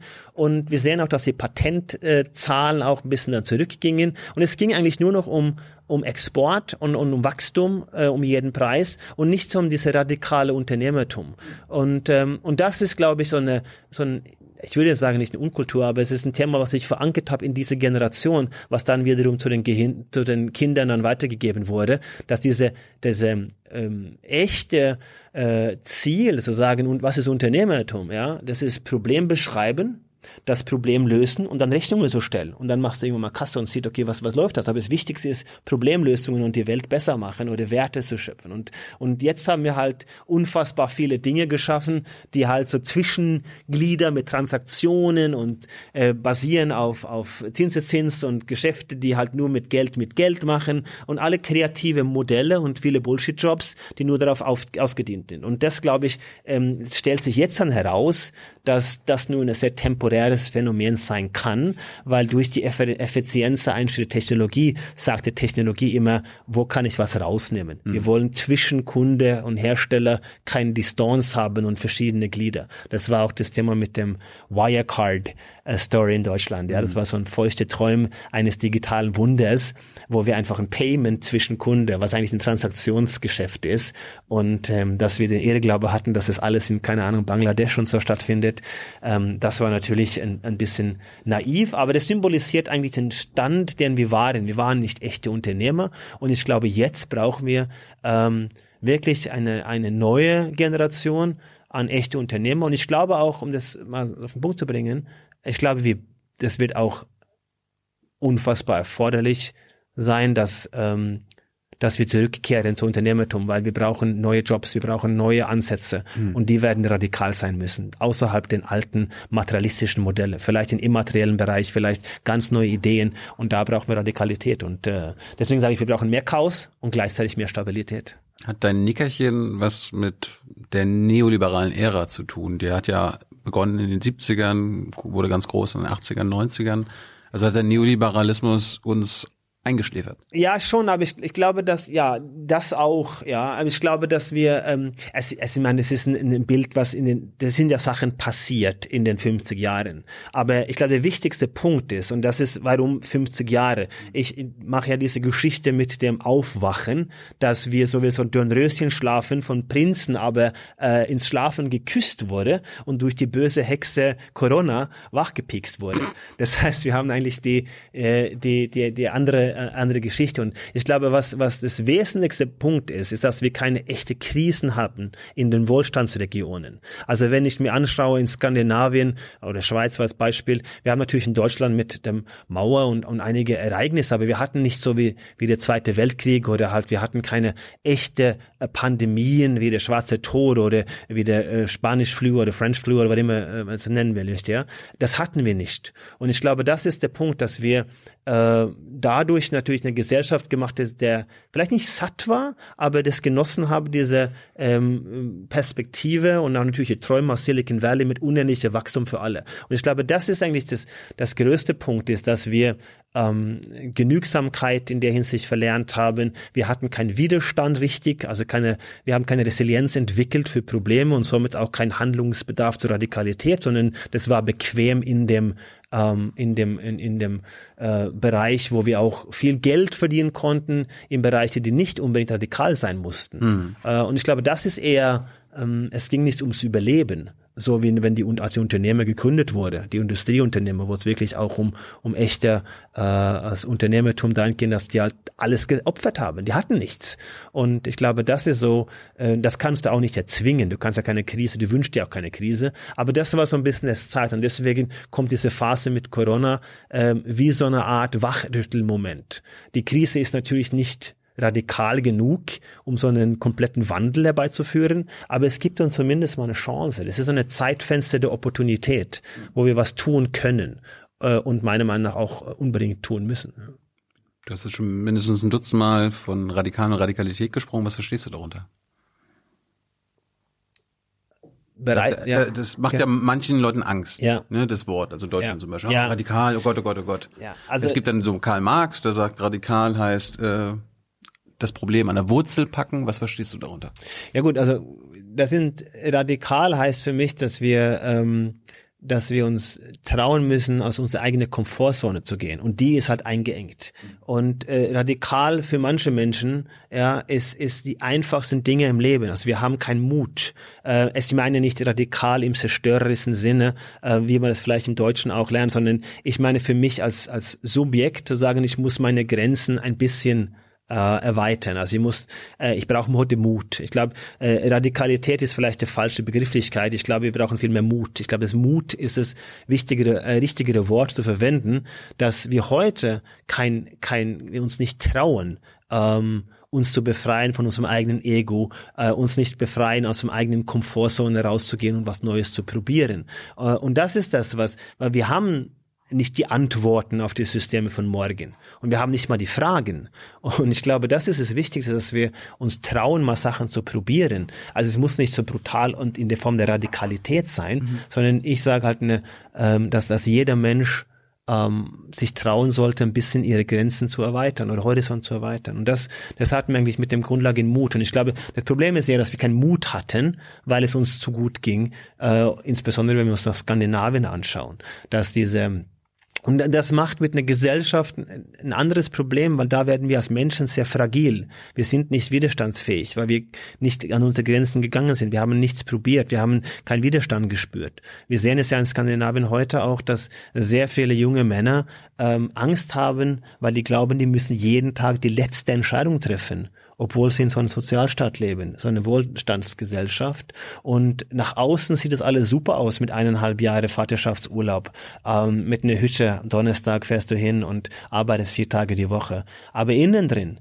Brodels. Und viel Antidepressiva wird dort äh, äh zu sich genommen und, und man hat auch keine echte Freunde mehr in dem Kontext, man hat auch keine Gespräche, man setzt sich mit den, mit den Herausforderungen nicht um und das ist eigentlich das, dieses äh, Verletzbarkeit, diese Mut, was zu probieren, was nicht funktioniert, das Mut, ein bisschen Widerstand zu spüren, mhm. Mut, auch dann die Gefühle zu zeigen und auch echte tiefe Gespräche. Das führt zu Veränderungen. Das führt zu neue Ideen und Gedanken, wenn man offen über die Dinge sprechen. Also die Radikalität, die mir das vorschwebt, ist keine Radikalität in dem Sinne, was vielleicht äh, du erstmal sagst, okay, das ist immer so eine brutale äh, äh, Revolution sein, sondern vielmehr, es ist für ein Mensch, der in der Komfortzone und so gefangen ist in sein eigenes jetzt mal kleines Kosmos ist, ist es mhm. radikal, sich da irgendwas zu trauen. Ähm, auch im, im unternehmerischen Sinne, ja, dass ein Chef einfach mal weint oder äh, sich vor den Mitarbeitern sagt, du, du hast mich voll erwischt ich habe keine Ahnung, was ich antworten soll. Und alle anderen hören zu. Das ist Mut. Das ist, das ist in, in der heutigen, in der hierarchischen Strukturen vieler Unternehmen ist es radikal. Zu sagen, okay, äh, ich habe keine Ahnung, wovon du sprichst. Ich muss nach Hause gehen, bisschen drüber nachlesen, können wir uns morgen treffen und, und da bin ich vorbereitet. Das ist natürlich diese Verletzbarkeit, diese, und, und sowas, ähm, ähm, sehe ich halt einen kollektiven Ansatz, dass wir Menschen uns mal ein bisschen jetzt die Zeit nutzen können, wo wir sagen, okay, jetzt ist alles schlimm und alles wird negativ geredet, ja, da müssen wir uns trauen, was zu probieren. Ich meine, jeder und jede, die uns jetzt zuschaut, die denken wahrscheinlich auch von sich so, ey, ich bin doch mutig. Ich bin ein mutiger Mensch und ich kenne nur andere mutige Menschen. Wenn das so wäre, dann müsstest du das ja nicht propagieren, oder? Also wir haben sehr viele Ängste. Ich glaube, wir haben sehr viele Ängste, die unbegründet heute sind. Wir haben Angst für, für, neu, für neue Dinge. Und ich glaube, dass ich spüre, ähm, ich spüre Angst vor neuen Dingen, obwohl ja. wir so nur so Konsum ja. wahnsinnig sind und ja, immer ja, neue Sachen kaufen das, wollen. Das ist Trieb, das ist das ist Dopamin, das ist äh, Glückshormone, die, die mhm. befeuert werden durch Erlebnisse. Wir sind Reaktionswesen, wir reagieren auf Impulse, wir funktionieren nur noch und ich spüre eine unterliegende ähm, zunehmende starke Welle an Depression kommen. Menschen sind verunsichert, sind gefangen und unglücklich, weil die keine Perspektiven haben. Genau aus jenem Grund, was es halt im Leben, ähm, war diese Reaktionsgesellschaft, die Außenwelt. Ich muss mich definieren. Ich muss heute was wissen. Im Gespräch muss eine Antwort haben. Also nehme ich den Tweet raus oder die Headline raus, ohne dass ich in irgendeiner Form verstehe, worum das da eigentlich geht. Ich muss nur funktionieren. Und das ist, glaube ich, die Gesellschaft, wo Menschen jetzt merken. Und ich sehe schon, dass ähm, es, es brodelt mehr äh, unter der Haube als das, was wir heute, worüber wir sprechen. Mhm. Und das ist, äh, ich habe schon in 2018, 2019, das ist nichts mit, äh, mit, mit, unbedingt mit Koran zu tun, aber jetzt kommt es viel mehr zum Vorschein, glaube ich. Ich habe darüber geschrieben, dass insbesondere bei jungen Männern, dass wir brauchen eine neue Rolle des Mannes, ähm, und ähm, wir werden so eine zunehmende Rate an Spätabtreibung im Erwachsenenalter, also Suizid, das werden wir ab 2020 haben. Das habe ich in 2018, 2019 geschrieben, weil ich gemerkt habe, dass diese Rolle des 30 bis 40-jährigen Mannes in das System, was getrieben wird durch viel Sucht, Technologie, sei es Pornosucht, sei es äh, die Reaktionen von irgendwas, was ich nicht definiere, weil ich keinen Halt im Leben habe, dass ich immer in die Außenwelt mich definiere. Das habe ich gespürt und wir haben auch gesehen, gibt ja auch Studien dazu, dass Männer wenige Freunde haben. Ähm, in USA zum Beispiel war das irgendwie zweieinhalb, drei Freunde vor 10, 15 Jahren. Jetzt ist es unter ein echter Freund, wo man über Sachen sprechen kann. Das heißt, man spricht nicht über die Probleme und die Themen und verarbeitet nach innen. Und ich glaube, das ist eine, eine, eine, eine Entwicklung, die gilt es zu beobachten. Ähm, ich, ich glaube nicht, dass sie positiv ist. Und, äh, äh, und das ist natürlich jetzt beschleunigt durch Corona und, und viele verlieren dann genau jene Halt im Leben, der Job, äh, den Wohlstand, vielleicht von keine Ahnung, 500.000 auf 300.000 runter, furchtbar, ja. Äh, also solche Dinge werden dann die, die Merkmale, die mich dann aus der Waagschale bringen. Und wir haben so eine Art Kreis, Kreislin, Kreisel. Also das ist so, wir haben so ein Grundfundament, in der wir heute uns befinden. Wir leben in so einem Clusterfuck. Ja, wir haben so eine Reaktionsgesellschaft, wo wir halt unfassbar eine fragile Welt, wo wir dann äh, nur noch dann auf die Technologie gesteuert wird. Also durch diese Empfehlungsalgorithmen mhm. Werden wir getrieben. Mhm. Ähm, und dann kommt dann genau diese Krise, dieses Aufwachen. Es kann eine richtige Krise sein, also eine Sinnkrise, was viele auch äh, Manager äh, heute erleben. Äh, früher hieß es ja Midlife Crisis, aber heute ist es viel ausgeprägter mit der Fragestellung nach, was, was, was bin ich überhaupt? Was ist ein Mensch? Was will ich? Das ist viel, viel stärker ausgeprägt heute in der, in der, in der Wohlstandsetagen von äh, Unternehmen, äh, DAX-Konzerne und, und große Führungspositionen, als wir uns überhaupt vorstellen können. Das nehme ich wahr. Und diese Krise, die kann natürlich durch einen externen Impuls auch kommen. Und dann komme ich dann zu sagen, jetzt muss ich mit der Welt beschäftigen. Ich muss Verständnis haben außerhalb meines Kosmos. Und dann komme ich zu dem Erkenntnis, dass, okay, das ist nicht nur die Welt hier, sondern es ist auch das, die Innenwelt also wie ich mich fühle und wie ich mit mir selbst umgehe. Also wir haben ja auch eine große Welle an, an spirituellen Bewegungen, äh, Meditation, äh, das Thema synthetische Drogen ist en vogue, das äh, äh, hat eine, eine wahnsinnige Entwicklung, dass da mal Bewusstseinserweiterungen. Also wir haben noch, sehen natürlich Konturen einer solchen Gesellschaft, die jetzt kommt. Mhm. Und da kommt man zu dieser Innenwelt. Und dann kommt dann die vierte Kreis, das ist eine Symbiose zwischen den beiden, wo wir so eine Art äh, Zusammenspiel, so eine Art Flow Flow-State, wo wir auch gestalten können, wo wir dann zu dieser aktiv gestaltende Wesen werden. Ich glaube, das ist schon ein Thema, was tief in uns verankert ist, dass wir gerne was umsetzen wollen. Wir wollen was verwirklichen. Wir wollen nicht nur unser Wohlstand auf den Kontostand reduzieren, sondern wir wollen auch was in irgendwas partizipieren, ein Teil von etwas sein. Und ja. ich glaube, das ist tiefer verankert, aber das ist uns durch diese technologische Reise natürlich abhanden gekommen, weil wir heute gelenkt und getrieben sind. Und äh,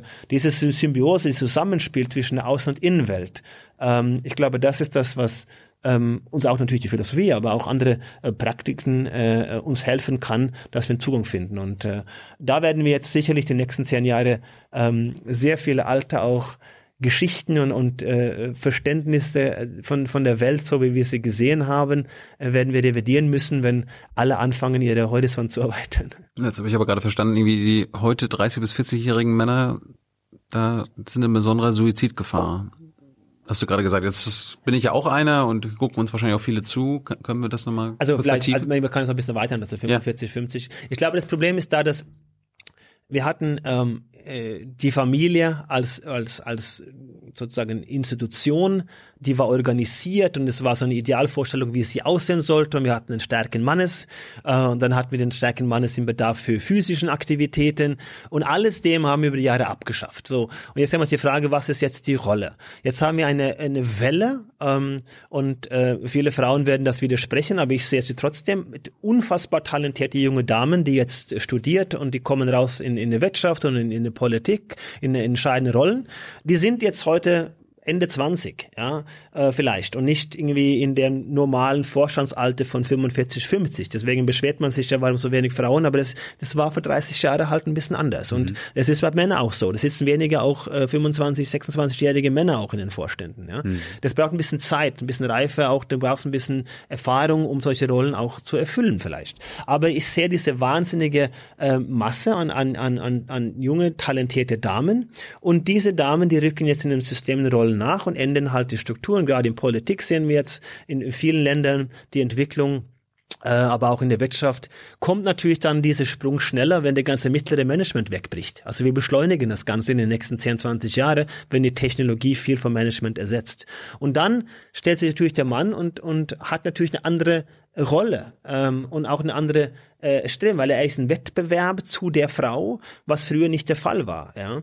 Und ich glaube auch, dass wir den Halt im Leben, was ich vorhin auch sagte, dass wir diese Definition über ähm, äh, diese Gespräche, tiefe Gespräche und auch uns selbst näher kommen, ähm, das ist uns so diese Definition der Außenwelt, das ist Materialismus und dieser Wohlstand, das war das, was wir nachgestrebt haben, aber das ist auch nicht mehr so cool. Und dann kommen natürlich dann viele Faktoren wie ähm, äh, die äh, Pornogesellschaft, die Pornofizierung und der radikale Einzug von Technologie in dem äh, Bereich, wo die Männer halt performen müssen in allen Belangen. Und äh, und das ist natürlich eine, eine Gesellschaft, wo die Frau halt er diejenige ist, die sucht sie aus, mit welchem Hengst sie geht, als der Eroberer. Äh, und das bringt natürlich die männlichen Gefühle und Hormone und die alten traditionellen Denken ein bisschen durcheinander. Und ich glaube, alle diese Faktoren äh, führt dazu, dass äh, viele Männer sich unsicher fühlen. Ähm, die fühlen nicht, dass sie zurechtkommen mit der Welt, dass sie auch nicht den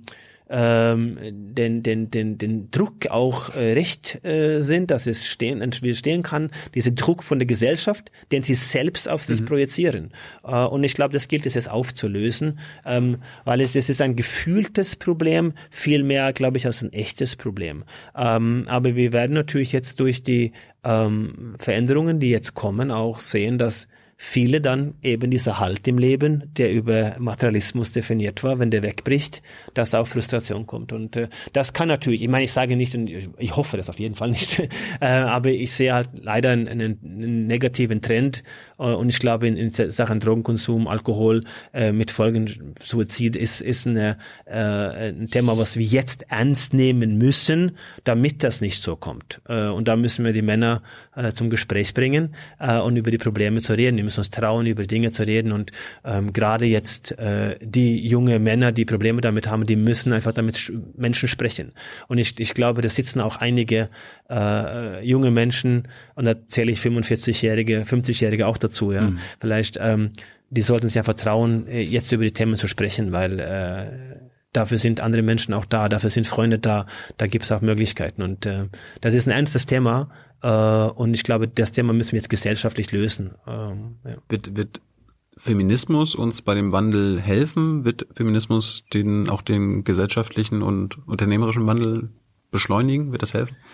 Die Frage ist halt, welche, welche Typ Feminismus, ja. Ähm, es ist ja so, dass wir, ich würde sagen, wir haben, wir haben auch in, in so einer Art Pseudofeminismus, der durch auch von vielen Frauen auch getrieben wurde. Ich feuere die Frauen an. Also ich möchte äh, äh, Frauen in der Wirtschaft, Politik sehen. Ich finde das fantastisch, was da passiert mhm. und es gibt so viele talentierte Frauen. Mhm. Ähm, ein Problem, was wir hatten, auch ein bisschen auch mit dem mit der MeToo-Bewegung auch verschuldet vielleicht, ja, ist, dass alles wird dann abgegrenzt ähm, in diese Thematik, wo wieder eine starke Teilung gibt.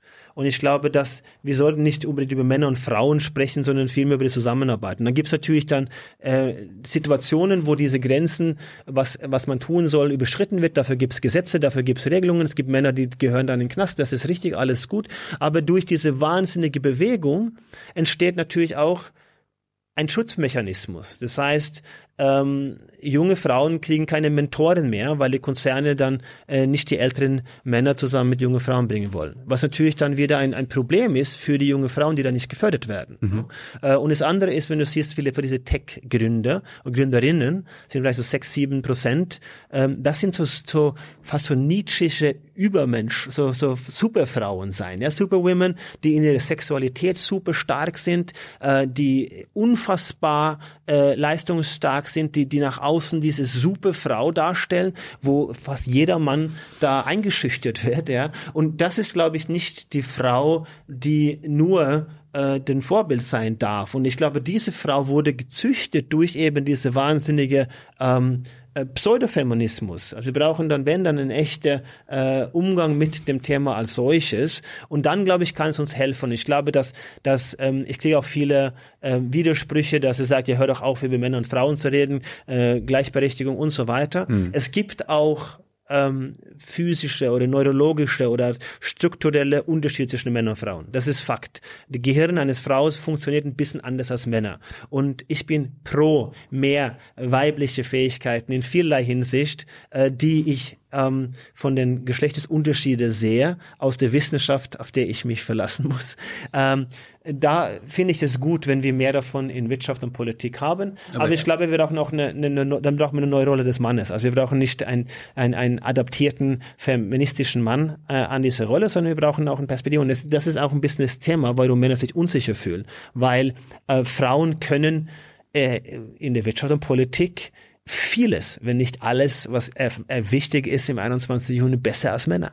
Äh, und das ist das Thema. Und da, da, da sind die Männer natürlich äh, äh, nicht mehr in Pole Position und Rollen und Egos. Und äh, das ist natürlich eine, eine ganz, ganz äh, traurige Geschichte, wenn man nach Hause geht und merkt, äh, ich, ich komme nicht mehr klar. Ne? Aber ich, ich meinte natürlich so die Überwindung unserer patriarchalen Strukturen in unseren Gesellschaften. Ob da der ob Feminismus da helfen kann. Aber was meinst du eigentlich mit pseudofeministisch und was ist für dich feministisch und pseudofeministisch? Ja, die, diese Bewegung, ähm, ich, also ich möchte mir was aufpassen, dass ich mir nicht falsch ausdrücke, weil das wird natürlich mit dem mit dem Umgang mit diesen ähm, Bewegungen äh, sehr schnell auch in der da, Darum stelle ich die Frage, genau, damit du nicht falsch verstanden Richtig, hast. ja. Also ähm, wenn wir bei MeToo bleiben, ähm, es gibt sehr viele Männer, die gehören da eingesperrt oder halt äh, andere Dinge, äh, die sich da daneben benommen haben. Und dann gibt es halt eine Fülle an Situationen, die sicherlich in der gesellschaftlichen Struktur schwierig ist. Mhm. Sowohl für den Mann als auch für die Frau.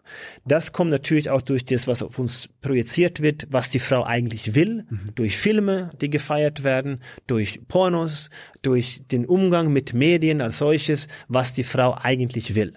Und diese Thematik wird dann zu einer sehr konfuse Situation, und es geht nicht darum, jetzt die Männer in Schutz zu nehmen, aber es geht darum zu sagen, es gibt eine konfuse Situation, wo das auf der einen Seite okay ist, wenn eine Frau in Endeffekt von einem Mann erobert wird. Mhm. Und zwar teilweise über den, die Grenze hinaus. Ja. Für den Mann, wo das passt, wo es sich richtig anfühlt. Und für den anderen ist es das Schlimmste, was passieren kann. So, jetzt müssen wir natürlich die andere Seite auch erzählen und sagen, okay, es gibt halt ähm, dann natürlich aus Sicht des Mannes äh, ist es natürlich auch eine sehr konfuse Situation, wann bin ich über den Zenit und wann bin ich der Richtige für diese Spielchen und diese Rollen. Und das ist eine Situation, den wir auch betrachten sollten. Ähm, wir haben teilweise, und das, das Thema ist es wieder immer pauschalisiert. Also wir haben äh, Frauen, die solche Sichtweite haben und andere, das ist natürlich total unterschiedlich. Aber ich glaube, diese Kampagnen, ähm, wie die MeToo-Bewegung führt natürlich dazu aus, dass, dass am Ende des Tages das, was der Kern ist wichtig und essentiell, aber so wie das aufgezogen wird, und da komme ich zu dem Thema Pseudofeminismus, das ist also suggeriert, wie das mit der Frau umgegangen werden soll und wie die Gesellschaft funktionieren soll. Das führt im Endeffekt zum Ergebnis, dass das Ziel nicht erreicht wird, sondern man hat eine Distanz, man hat dann natürlich sich selbst mit diesen, auch Beispiel diese Mentorenfunktion, sich im Endeffekt selbst geschädigt. Und das ist das, wo wir mit dieser unfassbaren Bewegungen, die teilweise auch ins Populistische dann gehen, äh, vorsichtig umgehen. Dass, was möchte ich damit bezwecken und was ist das eigentliche Problem, das ich lösen möchte? Hm. Und da gibt's natürlich die, die Verbrechungen oder halt die, die Männer, die da jetzt bestraft werden. Dann schicken wir dann sie zu Gerichte oder gibt's einfach Gerichte dafür und die sollen auch bestraft werden. Aber wenn wir nach Schweden sehen, äh, wurden ganz wenige von diesen Männern auch verurteilt, weil es halt andere Geschichten waren. Und es waren halt eine schwierige und eine sehr komplexe Struktur. Und da, wenn du suggerierst, dass dass das Problem größer ist, als es ist, dann führt es natürlich zu einer Gegenreaktion, was auch denn die Sache an sich nicht äh, äh, dient. Und das ist halt hier. Wir haben ein Problem damit und das Problem wurde auch angesprochen, aber ich glaube, man muss halt sehr, sehr klar mit den Szenarien, wie wir als Menschen miteinander funktionieren und wie die Gesellschaft heute ist. Und, und das ist eine, eine Thematik, dass wenn wir solche Männer erziehen, durch Fehlverhalten mit Medien, durch äh, Pornofizierung, Sucht, ähm, alle diese Dinge, dann ist das Problem der Mann nicht als solches, sondern das System, der diesen Mann erzeugt. Hm. Und dann setzen wir halt ein bisschen an eine falsche Stelle dann. Aber es ist ja auch sehr vielschichtig. Das eine ist, okay, wo hört Flirten auf und wo fängt Belästigung an? Ja. Aber auch bei so Harvey Weinstein und Manager und so weiter, das ist ja Macht, eine Machtfrage. Ne? Da wird Macht ausgenutzt, um Sex zu bekommen, um die Frau zu belästigen. Und das muss weg. Da müssen die vor Gericht, da werden sie bestraft. Aber das Thema ist, wenn das ausgedehnt... Aber das können wir ja nicht mit Gesetzen. Wir können ja den Patriarch, naja, Patriarchale nicht mit Gesetzen... Wir, wir, können ja nicht diese äh, Typen ändern in der Rolle, wo sie war. Da müssen wir ja früher ansetzen. Mhm. Die haben ja unterliegende äh, psychotomatische Störungen oder eine schlimme Kindheit oder die haben diese Rolle, die sie erfüllen müssen. Ähm, das ist natürlich Dinge, die kann man da in dem Moment nicht lösen.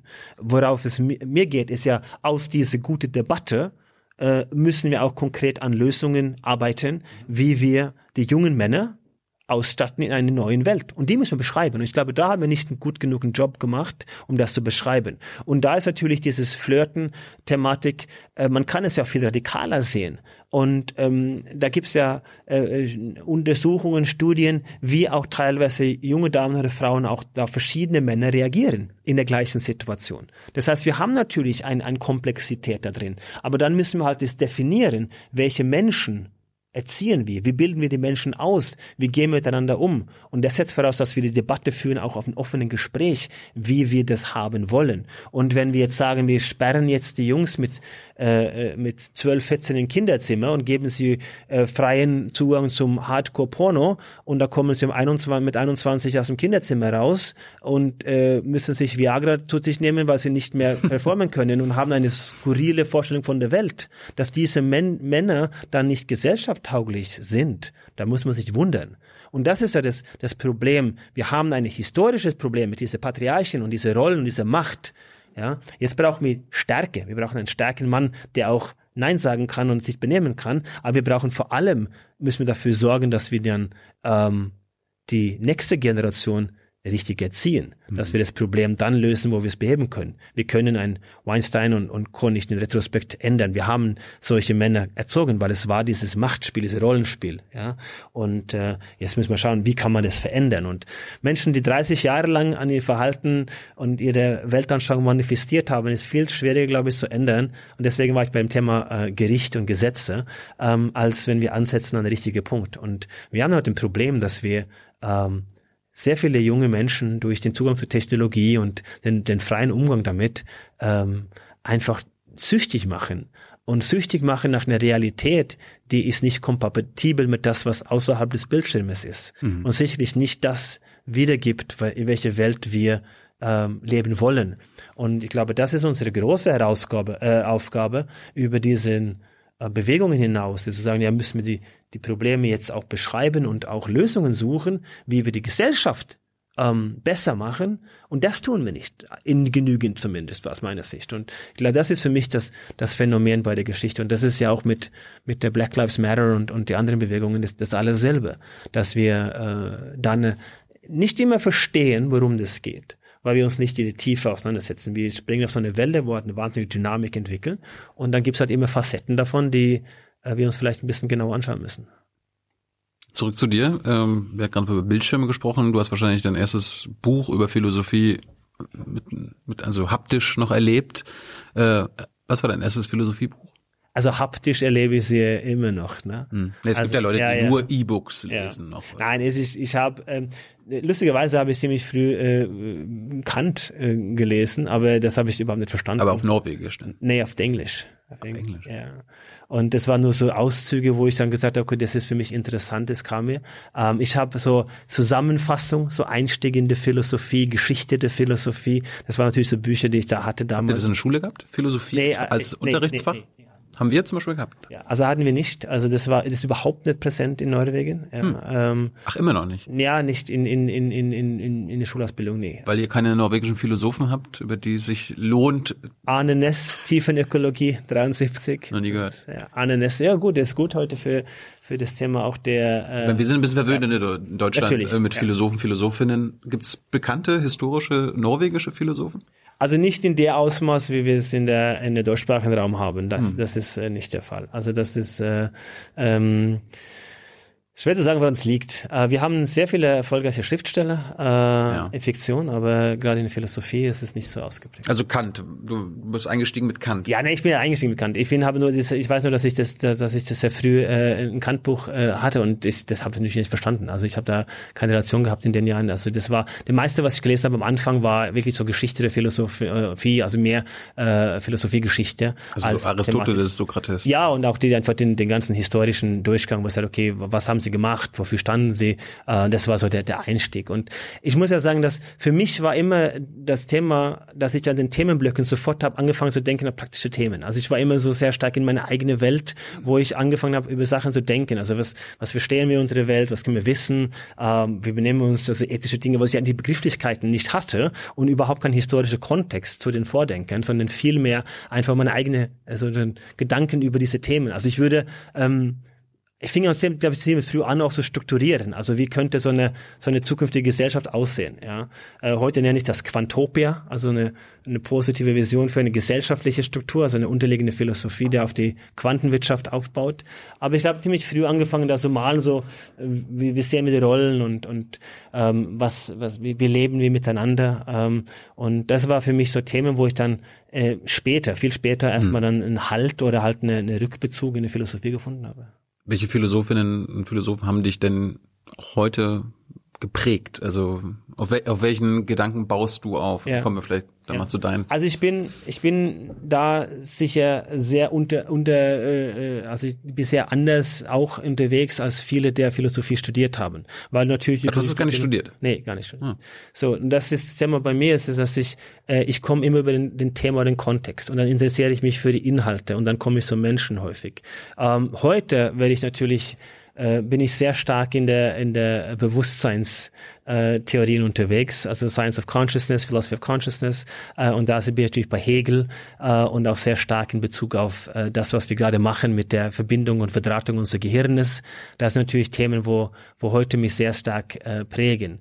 Ähm, ansonsten ist es so, dass ich bei meinen Arbeiten immer das gemacht habe, dass, wie gesagt, vorhin sagte, dass ich komme über den Kontext, über die Themen, die mich interessieren und dann stolper ich dann in den Sachen rein.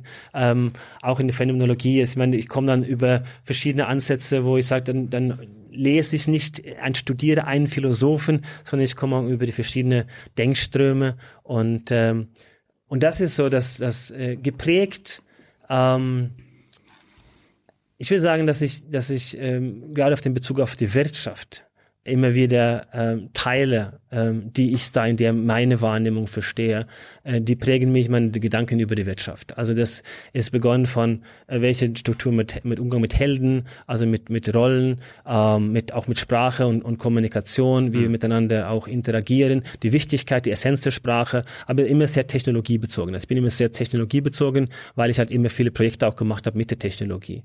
Und äh, von daher es gibt es gibt nicht den einen Philosophen, der mich da so tief geprägt hat. Also nicht so, dass ich gesagt habe, das ist so äh, äh, Thema. Ich, ich bin von der ganzen Kontinentalphilosophie, die Anschauungen, ähm, ich bin kein Verfechter der klassischen Idealismus, aber ich bin halt in der äh, auf der Suche nach äh, Hybridlösungen oder Ansätze, die die neu sind. Ich bin immer auf dem Trieb, nach meiner eigenen Philosophie zu definieren und äh, habe mich natürlich inspirieren lassen. Inspiriere mich natürlich sehr von von kontinentalphilosophischen Denkströmungen. Das ist eigentlich das, was mich treibt, wo ich dann immer zurückgehe und, und suche dann in verschiedenen Philosophen nach Impulse und Gedanken, viel mehr als ich denn analytische äh, Philosophie betrachte. Also bei mir sind immer, äh, so wie ich die Wirtschaftsphilosophie oder der Wirtschaftsphilosoph betrachte, ist sozusagen, ich will einen praktischen Bezug zu ähm, klaren Problemen und klare Herausforderungen, die wir lösen können.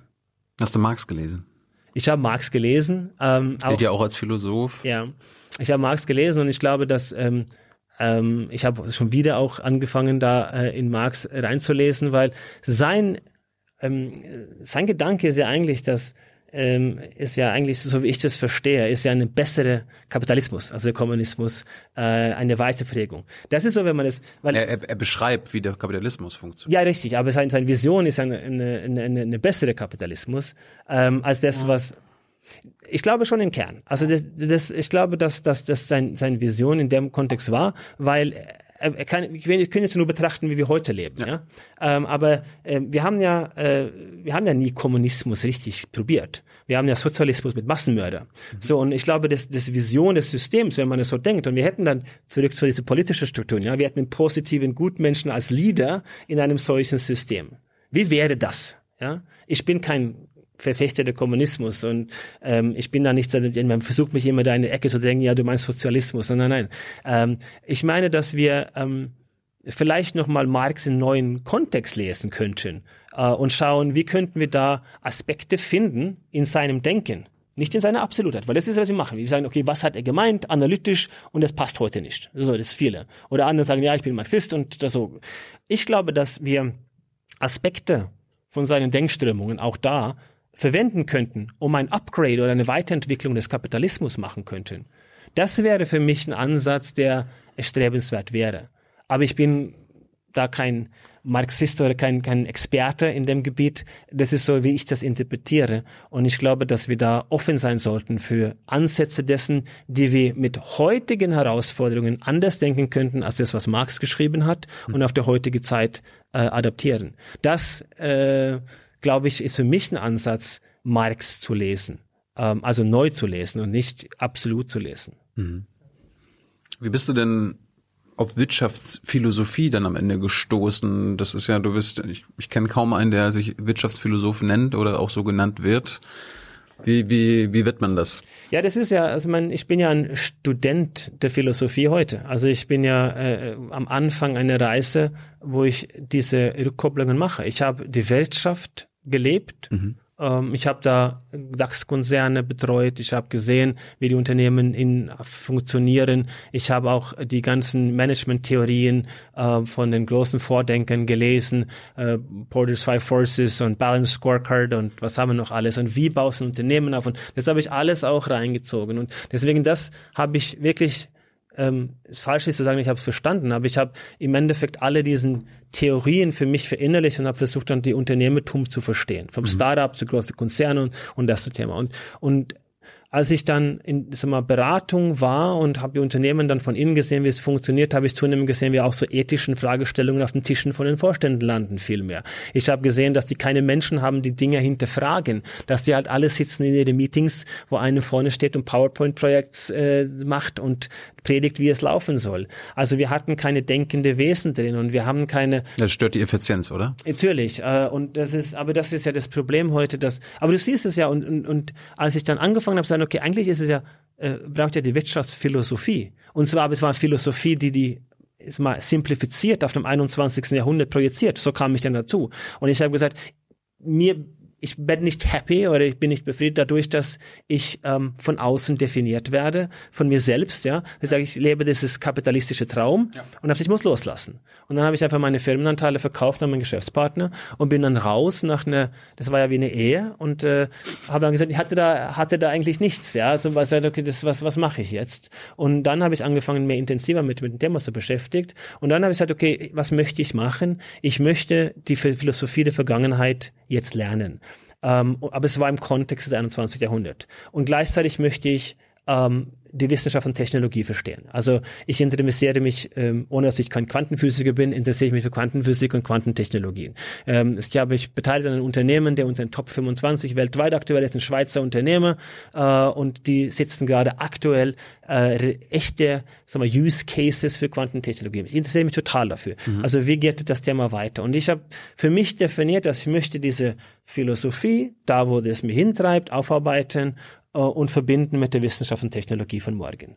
Und das war für mich äh, so wie ich Wirtschaftsphilosoph denke. Deswegen, die Akademiker können mich natürlich dann ähm, äh, angreifen für das Verständnis des Absolute in der Philosophie ähm, und die Technokraten können an den Nuancen arbeiten mit Technologie, aber ich sehe eine holistische Anschauung, die für mich total klar wurde, wo ich gemerkt habe, dass die Disziplinen äh, zusammenwachsen. Also ich habe gesehen, wie, wie Menschen Erlebnisse beschreiben durch Spiritualität, durch synthetische Drogen, wie die Wissenschaft unterwegs ist.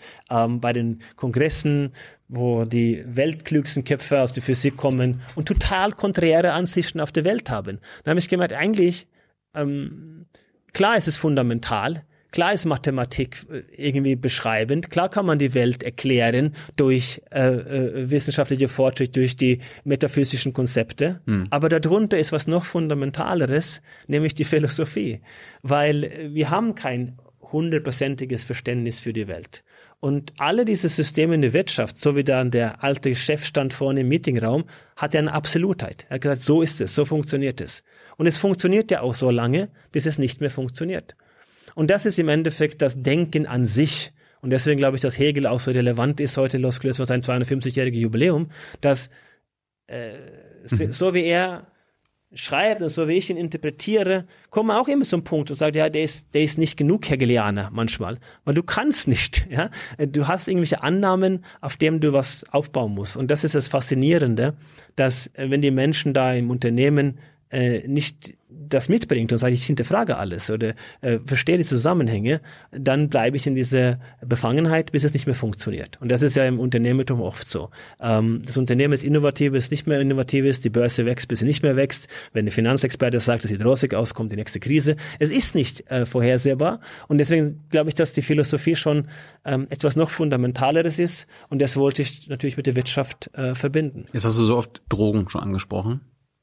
Ja. Hast du Drogenerfahrung? Was, um, um was ist die beste Droge? Nee, gar nicht. Ich bin, ähm, ich muss äh, sagen, dass ich da, äh, ich habe äh, mein Rotwein, das ist, äh, Alkohol, ja. Mhm. das ist, äh, äh, was ich nicht viel, aber das ist für mich so der, das Thema, was, ähm, ich interessiere mich. Ja, das ist dass du Erkenntnis, äh, erweiternde Drogen ja, das ist, das ist ausprobiert kein, so, hast. Nein, ich habe, ich habe ähm, äh, das nie richtig getan. Ähm, nicht richtig. Und, ähm, aber ich habe jetzt, ähm, ein, äh, ein Buch gerade jetzt am Wochenende äh, zugemacht und das ist von Brian Murarescu. Äh, das heißt Immortality Key. Mhm. Und der Immortality Key ist ein Buch, der man, glaube jeder wünscht sich so ein Buch geschrieben zu haben. Und das ist für mich äh, auch eine, eine weitere ähm, äh, sozusagen Manifestierung äh, der Glauben daran, dass Philosophie was Fundamentales ist, dass wir die Sachen auch hinterfragen müssen, dass wir ähm, nie aufhören müssen, diese Selbstverständlichkeiten zu hinterfragen. Was er gemacht hat, er hat äh, im Kurzform gesagt, äh, die Christentum und der Religion basiert auf zwei Dinge. Frauen und Drogen. Und wenn man so sagt, würde er sagen, du bist ja wahnsinnig.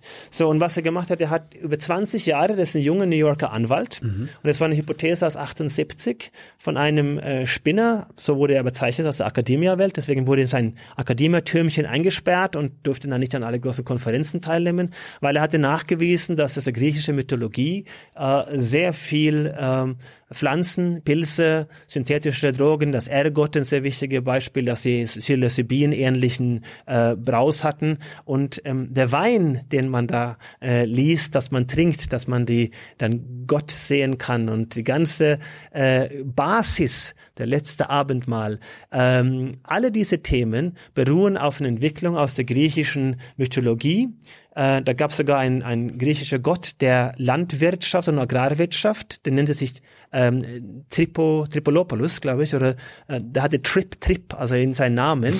Und seine Aufgabe war, ähm, die, die Agrarkunst, die Agrarkunst in die Welt zu treiben ein Italien, Spanien, Afghanistan hoch, die ganze Ära von Alexander der Große, die haben alle Agrarwirtschaft gemacht, seit tausende von Jahren. Also diese Geheimnis der Kunst der Agrarwirtschaft war eine andere. Und das war auf äh, Mutterkornpflanzen und äh, Ergot und äh, was haben wir alle diese Stoffe äh, da. Weihrauch ja, und die, na gut, weiß, weiß, irgendwas. Auf jeden Fall, äh, was er macht, der macht es unfassbar gut mit Wissenschaft. Der hat äh, so Töpfe gefunden und hat dann Analysen gemacht mit neuen Technologien und die stellen dann die ganze Stoffe fest. Ähm, die haben die den Kontext von Schriften, die verbrannt wurde. Also alleine die Hexenverbrennung äh, war ja eine, eine Bewegung, die sich dann ganz leicht erklären lässt.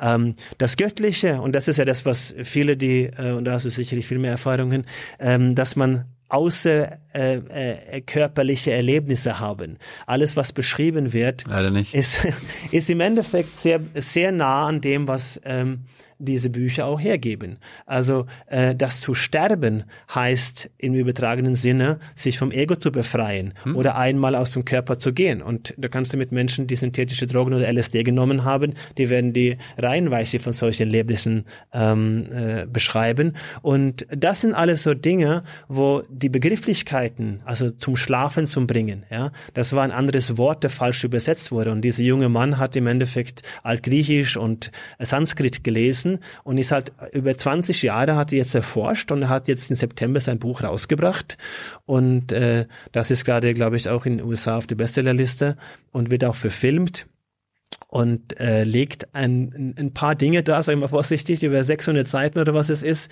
mit Bildern, die einfach unsere ganze Geschichte in Frage stellt. Also ein, ein Jesus Christus mit 2,4 Milliarden Follower als größte Influencer der Geschichte der Menschheit, ähm, der vielleicht eine andere äh, äh, Herleitung hatte aus seiner Region, äh, da wo aus der griechischen Kunst der Runde in Judäa und äh, Jerusalem und Nazareth, was da halt beeinflusst wurde und wie die Spaltung zwischen den Themen und wie die katholische Kirche natürlich diese ähm, äh, äh Ritualen auch unterbunden haben und bekämpft haben über die über die Jahrhunderte.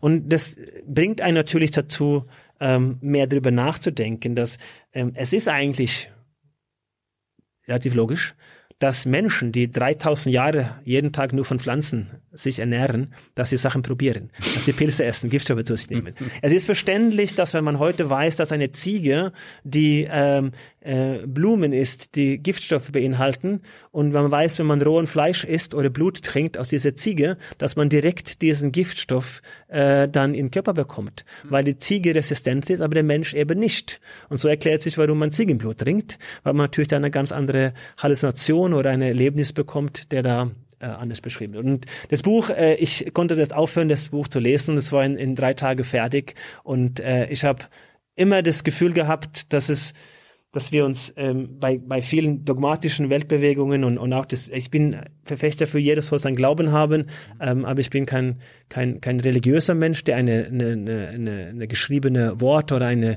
eine Theorie oder ein, ein, eine Weltanschauung zugeordnet bin und das bestätigt eigentlich auch meine, meine Reise, dass man im 20., 21. Jahrhundert, 2020, äh, diese Jahrzehnte werden wir äh, ganz viele Dinge hinterfragen müssen, an denen wir festgehalten haben. Und das, glaube ich, ist, ähm, ist das Buch nur ein weiteres Beispiel, was uns bevorsteht die nächsten zehn Jahre. Ich habe mir den Titel mal aufgeschrieben, Immortality Key. Ich kann den Autor ja mal anfragen für die Sendung. Äh, zurück zu dir. Du hast dich mal selbst als Hardcore-Kapitalisten bezeichnet, der du warst. Was, warum warst du ein Hardcore-Kapitalist? Was, Ja. was unterscheidet dich von einem oder hat dich von einem normalen Kapitalisten unterschieden? Nee, ich glaube, dass ähm, Kapitalismus nicht Schlechtes ist. Es braucht nur ein bisschen mehr Mitgefühl und es muss halt eine humanistische Basis. Das ist auch der Ansatz der Quantenwirtschaft. Also ich sage da, die Old Economy ist tot, die New Economy, also das Versprechen aus Silicon Valley, dass wir alle jetzt irgendwie Ferraris und Yachten und das kann nicht funktionieren. Äh, und was folgt, ist eben die, die, die Q-Economy, die Quantum Economy, die Quantenwirtschaft. Und ich habe halt in dem, Gel- den, den, die Welt gelebt, was, war mir wichtig, viel Geld zu verdienen. Und ich habe nicht die Sache wegen oder die Wertschöpfung, sondern es war wichtig, erfolgreich zu haben und äh, Erfolg zu haben. Und das wurde halt an das Monetäre, an das Geld und an den, den, äh, den Erfolg gemessen an Zahlen reduziert. Das heißt, du hast Dinge gemacht, um Geld zu verdienen und nicht, weil du diese äh, gerne machst. Du hast ein Unternehmen gegründet, damit du viel Geld ja verdienst. gut, ich habe es auch gerne gemacht. Ja. Das ist nicht, aber der Antrieb war ja äh, schnell zu wachsen, schnell viel Geld zu verdienen. Also es war, ich habe mich dann akribisch mit den Bereichen auseinandergesetzt und habe mich da äh, da reingelesen und habe da hart dran gearbeitet. Das war aber auch mit dem, das muss halt erfolgreich werden und Erfolg war halt eben über Wachstum und und und Wohlstand Ja. definiert. Und äh, und das war super anstrengend, super anstrengend, weil du halt keinen Halt hattest Wie bist du da rausgekommen?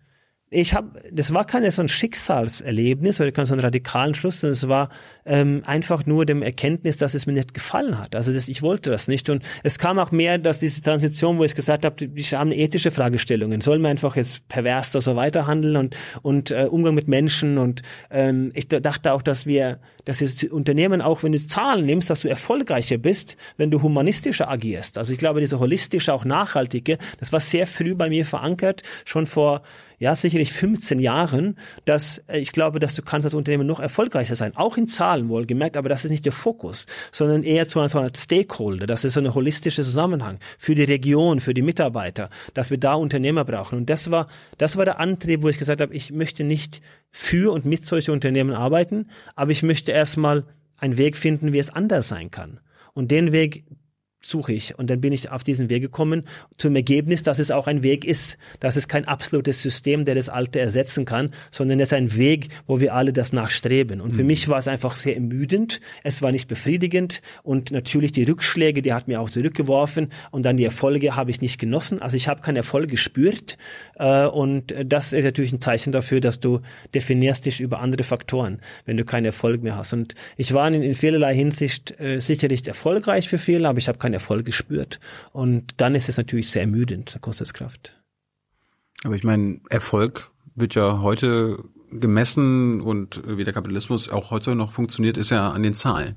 Ja, also die äh, diejenigen, die die Aktien besitzen, die Kapitalbesitzer, die äh, Besitzer der Unternehmen, interessieren sie am Ende, was anders äh, für Zahlen liefert. Ja, wie viel Profit du gemacht hast und so weiter und so fort. Denen ist ja erstmal egal, wie glücklich und wie kritisch und wie äh, aktiv die MitarbeiterInnen sind. Ja, ich, ich glaube, dass Am Ende viele, viele Unternehmen. Ja, ich glaube, dass viele Unternehmen so agieren, aber wir sehen auch sogar Industrieunternehmen, dazu die. sind sie doch verpflichtet per, Naja, per nee, Aktienrecht. Ja, gut, aber wir, in den letzten Jahren sehen wir äh, einen, einen, einen Wandel hin zu Stakeholder Management. Also wir sehen ja ein BASF äh, als, als, als ein Vorantreiber mit einer äh, talentierte Frau auch in, in, in der Bewegung, die jetzt heute zu mehr zu einem holistischen Stakeholder Management. Ich habe Unternehmen, die arbeiten heute schon in der Quantenwirtschaft, die gehen zu ihren Banken und sagen, messe mir nicht an die KPIs, nur allein an die Zahlen. Ich werde schon äh, Gewinne machen, aber es geht nicht um die Maximierung. Ich möchte für die Mitarbeiter, für die Region, ich möchte mich einsetzen in Projekte, wir haben neue Kennzahlen definiert und die Bank ist mitgegangen. Und das, das sind die Geschichten, die, die in den letzten Monaten oder letzten Jahren auch echte Veränderungen äh, mit sich ziehen. Also ich glaube schon, dass Maximize Shareholder Value ähm, ist, ist kein Modell, den wir mehr äh, äh, leben können, weil Maximierung mit Technologie ist ein Winner-takes-all, das ist ein endliches äh, Modell. Das ist halt gewinnen oder verlieren. Aber die Wirtschaft ist nicht so. Es ist nicht wie so ein Fußballspiel, wo elf gegen elf Spiele mit Regeln und 90 Minuten ist das dann ein Gewinner, ein Verlierer.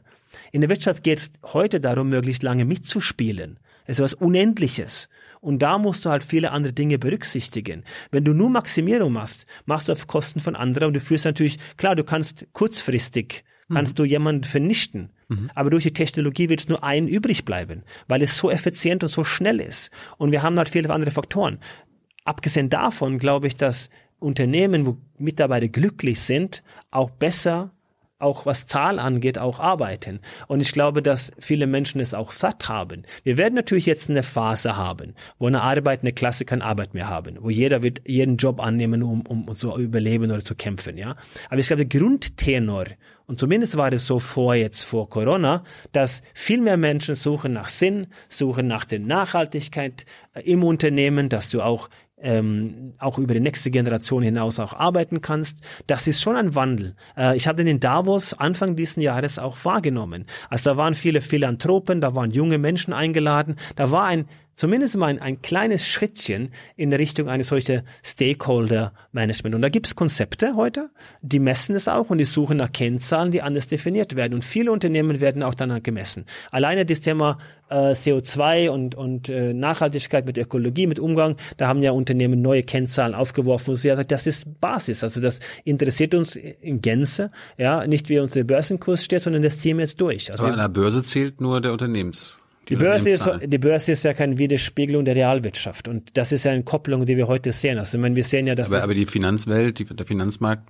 entscheidet doch. Ja, gut, wir haben, das ist, das ist ja vielleicht die größte, größte Herausforderung, die wir haben. Also Zinseszins, Transaktionsgeschäft, das ist natürlich der Übel, äh, den wir, ähm, Können wir das überwinden? Wir müssen das überwinden. Wie? Wir müssen das überwinden.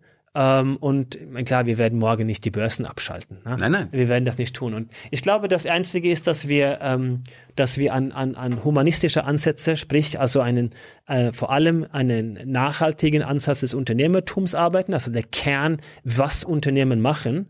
Ähm, wenn das ist, ähm, wenn das ist äh, gegeben, dass wir Unternehmen erstmal bauen, die so agieren, die auch von den Mitarbeitern so gemacht haben, dann widerspiegelt ja der Wert des Unternehmens auch das. Also, ich meine, das ist also das der Börsensystem als solches, das ist ähm, ist ja heute, wenn wir schon heute jetzt ist ja völlig wahnsinnig. Wir haben ja die die sichere Häfen, also das das die Anlagestrategie für sicheres Geld ist am höchsten Punkt aller Zeiten und Risikoinvestments auch. Ja, und der Konsumindex ist relativ weit unten. Das kann dir keine Börsianer erklären, wie das funktioniert. Das heißt, wir haben eine Situation, da weiß jemand, niemanden, was passiert, ja. Das heißt, ich glaube, dass die Mechanismen, das System, um deine Frage vielleicht zu beantworten, ich glaube, das System kollabiert, wenn es nicht mehr funktioniert.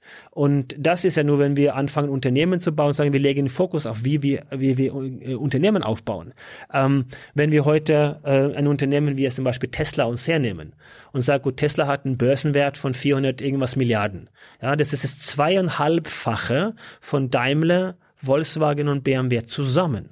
So, äh, widerspiegelt das der reelle Wert des Unternehmens. Nein, das ist Spekulation. Und die Spekulationen, wenn du damit sehr viel Geld, und das ist der Kern der Wirtschaft, was du da an Geld machen kannst, diese äh, Transaktionsgeschäfte, ähm, die höher zu besteuern oder besser zu regulieren. Ich glaube, das ist ein Me Mechanismus, wo wir jetzt ran müssen, weil es so effizient geworden durch die Technologie, dass es wirklich so eine Winner takes all. Und ich glaube, das ist dieser Zinseszins und Transaktionsgeschäft. Das können wir, aber das wahrscheinlich nur durch Formen der Regulierungen, die wiederum global sein müssen, das wiederum setzt voraus, dass wir ähm, so eine Art globale Steuerungseinheit, Institutionen, wo wir zusammen funktionieren und so weiter. Es ist ein langer Weg, ähm, aber ich glaube, es führt keinen Weg dran vorbei. Äh, und das zweite Thema ist natürlich die Vermögen, die aufgebaut werden, dass die halt in eine Lebenszeit angehauft werden, ist für mich in Ordnung, aber da braucht man eine Art Form, wie sie auch zurückgekippt werden im System für andere da zu agieren. Also diese eine Erbschaftssteuer dann, oder? sowas in der Richtung. Aber wir haben da, das Thema ist ja äh, ich glaube, dass, dass, das ist total interessant in der heutigen Zeit zu beobachten. Ähm, drohen wir die Menschen dazu, während Corona zu Hause zu sein oder motivieren wir sie zu irgendwas Teilhabe zu machen? Also, dass äh, die Deutschen sollen die Besten sein in der Bekämpfung Corona oder sagen wir, bleibt zu Hause? Also, gehen wir in die Besteuerung, in die Bestrafung oder motivieren wir dazu? Ne?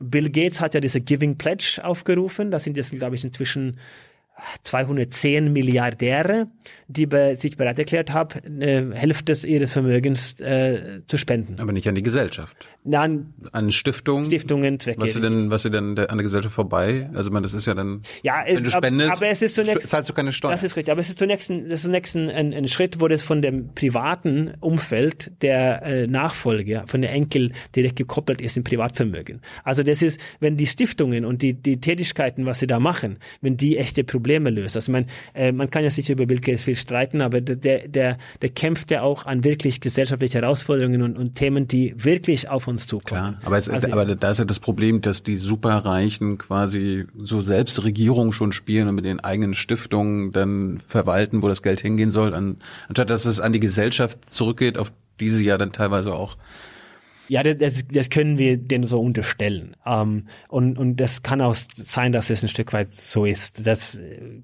widerspreche ich auch nicht. Ich glaube aber, wenn, wenn aus den Milliarden Investments zum Beispiel in, in einen Kontinent wie Afrika, wenn da investiert wird, ob da jetzt eine steuerliche begünstigte äh, Variante ist und in Zukunft irgendwann mal in 100 Jahren durch die Anlagen, durch die Projekte auch dort Geld verdienen, äh, dann sage ich, gut, das ist mehr als null und es ist mehr als was wir heute machen. Und wir stehen vor einer Entwicklung an einem Kontinent mit 1,5 Milliarden Menschen, wo teilweise über die Hälfte der Bevölkerung ist unter 15, die werden alle 70 und die werden bis Ende des Jahrhunderts 4 Milliarden und wird jeden Tag wärmer. Mhm. Also jeder Geld, der da in Infrastruktur, in Energie, in möglichen Basis für Unternehmertum da investiert wird, ähm, wenn das nicht perfekt ist, ist es immer noch ein Weg in die richtige Richtung. Und, und so versuche ich das zu betrachten. Diese Giving Pledge ist sicherlich ähm, nicht das perfekte Beispiel, aber ich glaube, was ich sagen möchte, ich glaube, man kann mit positiven Beispielen auch vorangehen, man kann mit Motivation auch vorangehen, man kann mit einer Art so einem Mitmachgefühl und einem Spirit vorangehen.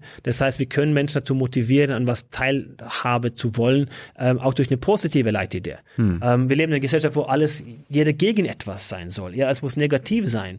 Und ich glaube schon, dass wir äh, auch positive Visionen, Ideen, positive äh, Vorbilder auch brauchen und haben können. Und wir müssen, glaube ich, auch so ein bisschen aufhören, die auch immer diesen misstrauischen Charakter äh, zu unterstellen. Ja, ich glaube, dass wir sollten, äh, wir täten gut dran, mehr zu vertrauen in Menschen und weniger ähm, jeden äh, erstmal vom Basis sagen, das ist was Negatives dabei. Die haben irgendwelche Tricks, da steckt da was dahinter. In der Gesellschaft, die wir heute haben, gehen wir erstmal von einem Misstrauen aus und du musst dein Vertrauen beweisen. Ich fände, wir sollten hin zu Vertrauen, bis das missbraucht wird. Weil wenn wir permanent misstrauen, dann verlernen wir das auch uns selbst zu vertrauen. Wir verlieren uns ein Stück weit. Und wir sehen ja heute, viele der gesellschaftlichen Herausforderungen heute ist, dass wir gar nichts mehr vertrauen. Politik, Systeme, alles ist, wir sind gegen etwas permanent. Und ähm, wenn jemand was Gutes tut oder versucht, was Gutes zu tun, dann hat er eine Hidden Agenda oder er ist in irgendwelchen äh, verschwörungstheoretischen Systemen unterwegs. Nö, aber, aber gerade so, keine Ahnung, Leute wie Bill Gates, Warren Buffett, die ja das System quasi durch, durchgespielt haben und gewonnen haben und gleichzeitig sagen, sie wollen die Welt verbessern, die werden ja auch realisiert haben, dass wir eine massive Ungleichheit in der gesamten Welt haben, dass die Art, wie wir wirtschaften, ähm, die Umwelt zerstört, unseren Planeten zerstört, unsere Lebensgrundlage zerstört. Ähm, dass wir un unglaubliches Machtgefälle haben, aber an all diesen Sachen, wie man vielleicht auch den, nennen wir es jetzt mal Kapitalismus verändern muss, da wollen sie ja nicht ran. Hm. Ja. Aber warum, warum, wenn die so schlau sind und alles äh, geschafft haben, warum gehen sie denn nicht an den Pudelskern? Weil ich glaube, also ich sage, ich saß mit äh, Henry Mintzberg in einem Zoom-Call. Henry Mintzberg ist so der Finder des Managements, ist 81 Jahre oder 83, ähm, lebt in Kanada und ähm, hatte ein Buch geschrieben über äh, eine Art soziale Balance in dem ökonomischen System. Und er sagt, Anders, let's kill capitalism. Und dann sage ich, Henry, das klingt alles super, aber lass uns mal mit einem Upgrade starten. Mhm. Ich glaube, das ist ähm, diese Zusammenhänge und diese Verflechtung, die wir haben. Ähm, du hast kein Modell, was das ersetzt. Also wir sind meines Erachtens in Teilen in einer Transitionsphase, wir waren zumindest äh, vor Corona, wo erstens haben wir jetzt ein Gefühl bekommen nach 50 Jahren bei dem 50, 50. Global Earth Day, dass wir einen ökologischen Kollaps haben. So und dann siehst du auf einmal in ähm, in, in Davos auch, dass Unternehmen an Lösungen arbeiten. Du siehst, dass die Unternehmen ihre Klimaziele äh, äh, platzieren und sagen 50 Jahre später. Ich meine, der Club of Rome hat in den 70ern all die Sachen schon gesagt. Ja oder wurde dann nicht angefangen daran zu arbeiten? Aber wenn es um Digitalisierung geht, da wurde dann sofort dran gearbeitet. Ne? Ja gut, Digitalisierung auch nicht. Wir, wir, wir haben nicht verstanden, was das, der digitale Tsunami, das steht uns noch bevor. Also die Konsequenzen der Verlagerung von Autoritäten, das, was wir ja jeden Tag machen, ist eine andere. Äh, und der Hoffnung, dass da draußen Haufen Jobs entstehen, ähm, wenn wir nichts tun, kommt da, kommt da kein neuer Job. Also das ist nicht so, dass das, das was wir künstliche Also, das soll uns dann Jobs abnehmen, oder nicht? ja, aber das ist ja, guck mal, das ist ja der, der, der, der, das, was wir hören. Ja, wir sagen, wir Menschen sollen kein Kran machen, wir sollen nicht schwer heben. Das ist die klassische Headlines, das klingt super, aber wir leben ja in einer Marktwirtschaft und wenn ein Unternehmen heute 40 Prozent Marge haben, damit die Mitarbeiter finanziert werden können für nichts tun, dann kommt ein anderes Unternehmen auch für 30 Prozent. So, das heißt, irgendwann mal hast du dann den ganzen äh, Buffer aufgebraucht und dann kannst du den Mitarbeiter fürs Nichtstun nicht mehr äh, bezahlen. Das heißt, wenn wir sagen, die Maschine soll alles für uns machen, oder wenn ich so höre, die Menschen kann sich endlich auf das Wesentliche konzentrieren, dann sage ich, was ist das Wesentliche? Was ist das Wesentliche? Freunde haben, Leben genießen, Kinder machen, Kinder großziehen, Also das heißt, wenn du sagst, du würdest selber denken. Genau, also du müsstest nichts mehr tun, du könntest einfach nur, äh, du hast dein, dein äh, in Gänze dein sozialen Grundeinkommen durch ein eff- hocheffizientes technologisches System Mhm. und das würde dir einen guten Wohlstand geben und du müsstest nichts mehr tun. Ich glaube, die Menschen sind nicht so. Ich glaube, die Menschen wollen was machen, die wollen was tun, die wollen was umsetzen, die wollen Projekte Wollen wir alle. Ja. Aber ist, ist doch schön, wenn ich morgens fischen gehen kann, abends Journalist wieder sein kann, am nächsten Tag Bibli Bibliothek besuchen und klingt, äh, klingt ganz vernünftig, muss ich ehrlich gestehen, aber ich glaube, dass wir ähm, auch was bewegen wollen. Wir wollen Projekte umsetzen, wir wollen was, was tun. Und ich glaube, das Problem ist heute ein anderes. Das ist wenn die arbeitende Klasse aufwacht und sagt, ich habe keine Arbeit mehr. Ich bin überflüssig. Ich bin Homo obsoletus. wir ich bin nichts, nichts wir sind mehr, überflüssig. ich bin nicht zu mich, mich, mich nichts mehr zu gebrauchen. Mhm. Und das ist die Entwicklung, die wir haben. Also wir verlagern die Autoritäten in Algorithmen und merken es gar nicht. Wir sind gelenkt und gesteuert. Es ist ja nicht so, dass wir frei entscheiden dann, was wir tun. Und das, der Irrglaube zu sagen, wir können jetzt mal jeden Tag immer angeln gehen und, und das, das würde funktionieren. Ich glaube, das, Das ist die Utopie. Ja, Klar. genau. Und davon sind wir noch äh, ein Stück weit entfernt. Und äh, ähm, ich glaube, dass die Herausforderung heute ist in der Tat, dass wir neue Jobs kreieren müssen mit ganz neuen Ansätzen. Die ganze Wirtschaft, auf der wir aufbaut, beruht auf Geschichten. Also das sind Geschichten, äh, die, ähm, nehmen wir das einfache Beispiel, Bargeld. Ja? Bargeld, auf dem einen Papierzettel steht 50, auf dem anderen steht 100, äh, aber es ist nicht 50 unterschiedlichen Wert. Das ist ein bisschen Druckkosten, vielleicht ein bisschen Tinte. Aber wir haben uns darauf geeinigt, 50 und 100. Und das ist die Herausforderung. Wir sehen, wenn die neuen Geschäftsmodelle kommen, warum werden alte traditionelle Institutionen zerstört, weil sie diese Wandel nicht erkennen. Da werden keine neuen Jobs kreiert, weil wir nicht verstehen, was passiert. Also zerstören wir Altes, äh, weil die glauben, dass digitale Währungssysteme zum Beispiel, da spreche ich ja von den Bankensystemen, das ist was Virtuelles. Als wäre das Papier, auf dem wir uns geeinigt haben, was echtes.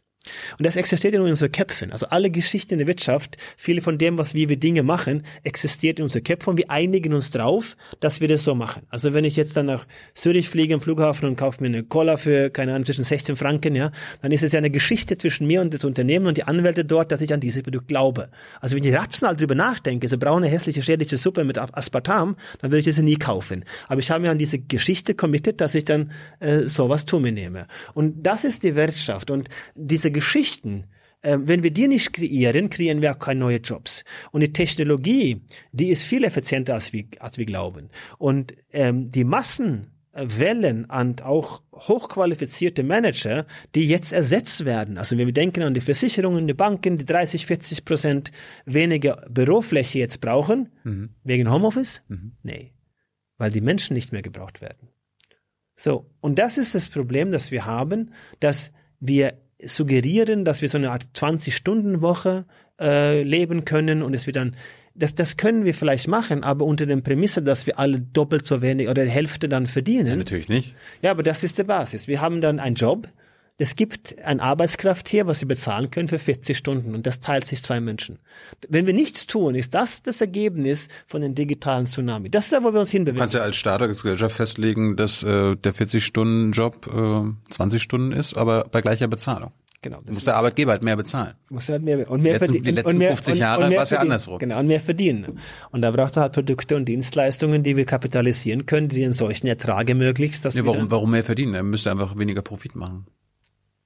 Ja gut, Die das Arbeitskosten ist, steigen Das ist, ein, das ist eine Umverteilung. Das ist also bei, bei dem Profit, bei der Gewinnausschüttung zu wenige, da bin ich voll bei dir. Also wir brauchen so eine moderne Robin Hood. Aber da sind wir ja gleich auch beim sozialen Grundeinkommen. Da sind wir beim System der äh, nicht eines Unternehmer, sondern da sind wir eine reine äh, äh, Besteuerung von Unternehmen oder Umverteilungsprinzip. Ja?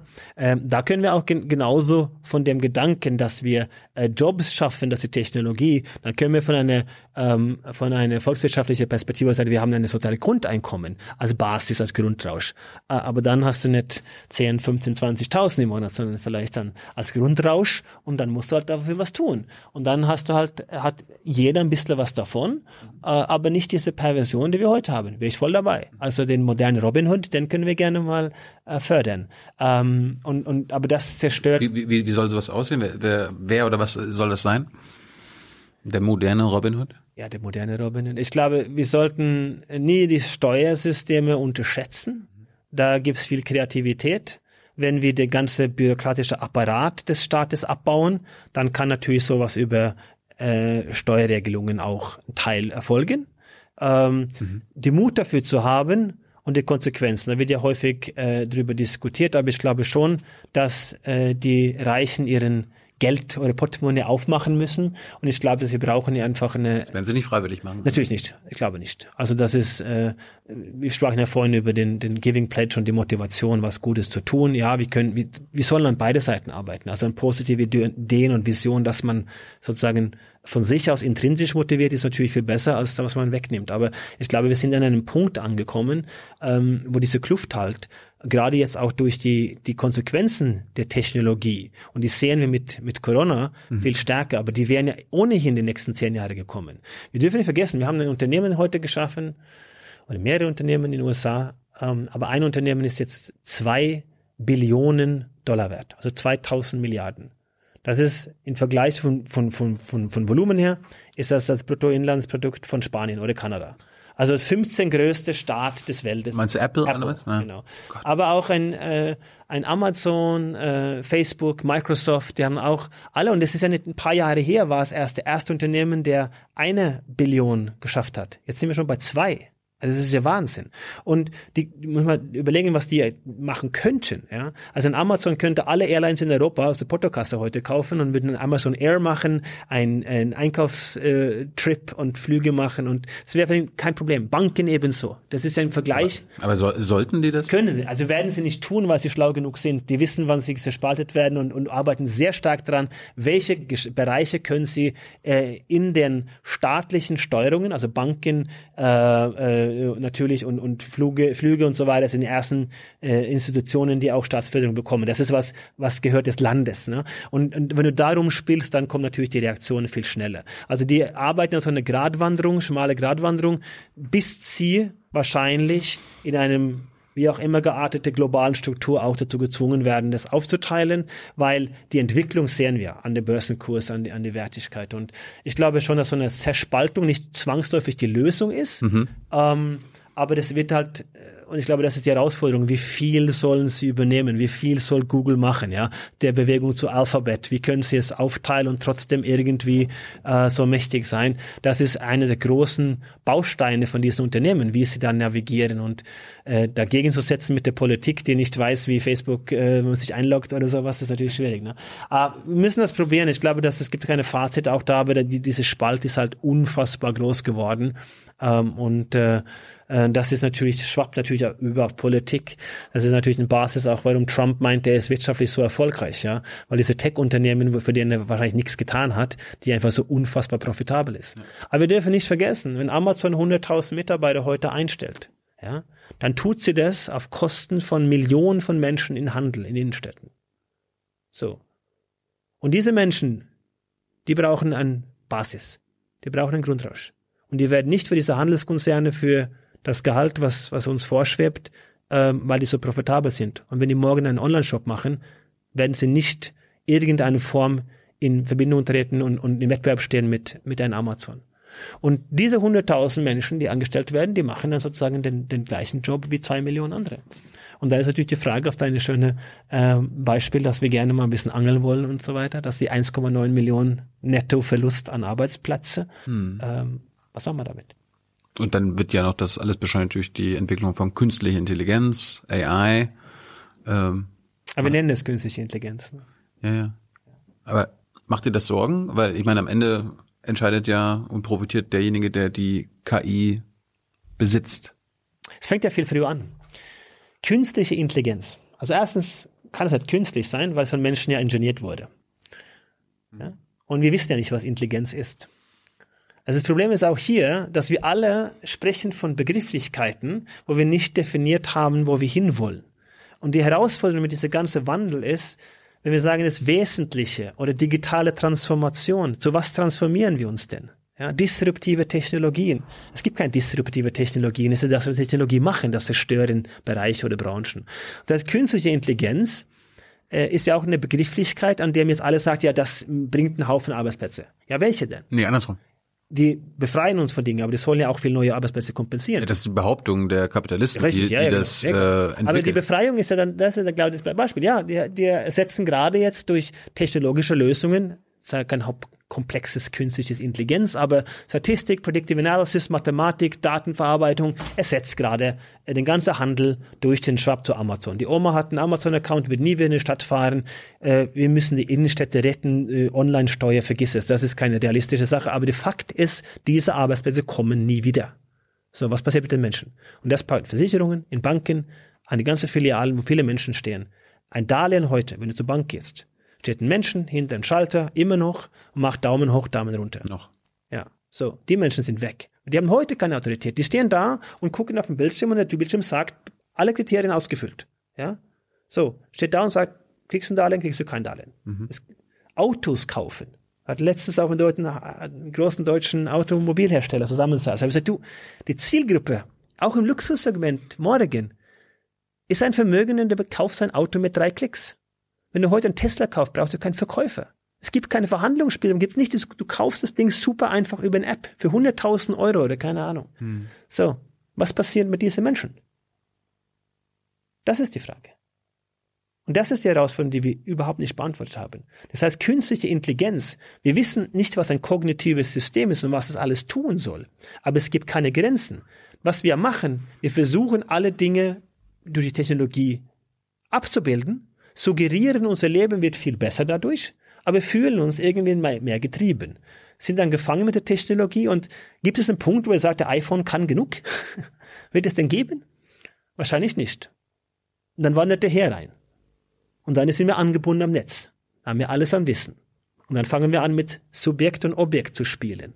Dann kommen wir in Dinge rein, wo wir nicht wissen, was wir sind. Was ist ein Mensch? Bewusstsein, ist es wichtig? Sinneserlebnisse, Erfahrungen. Was ist für uns wichtig? Wenn wir nur von Impulse gesteuert werden und die Maschine kann alles besser als wir, Ja.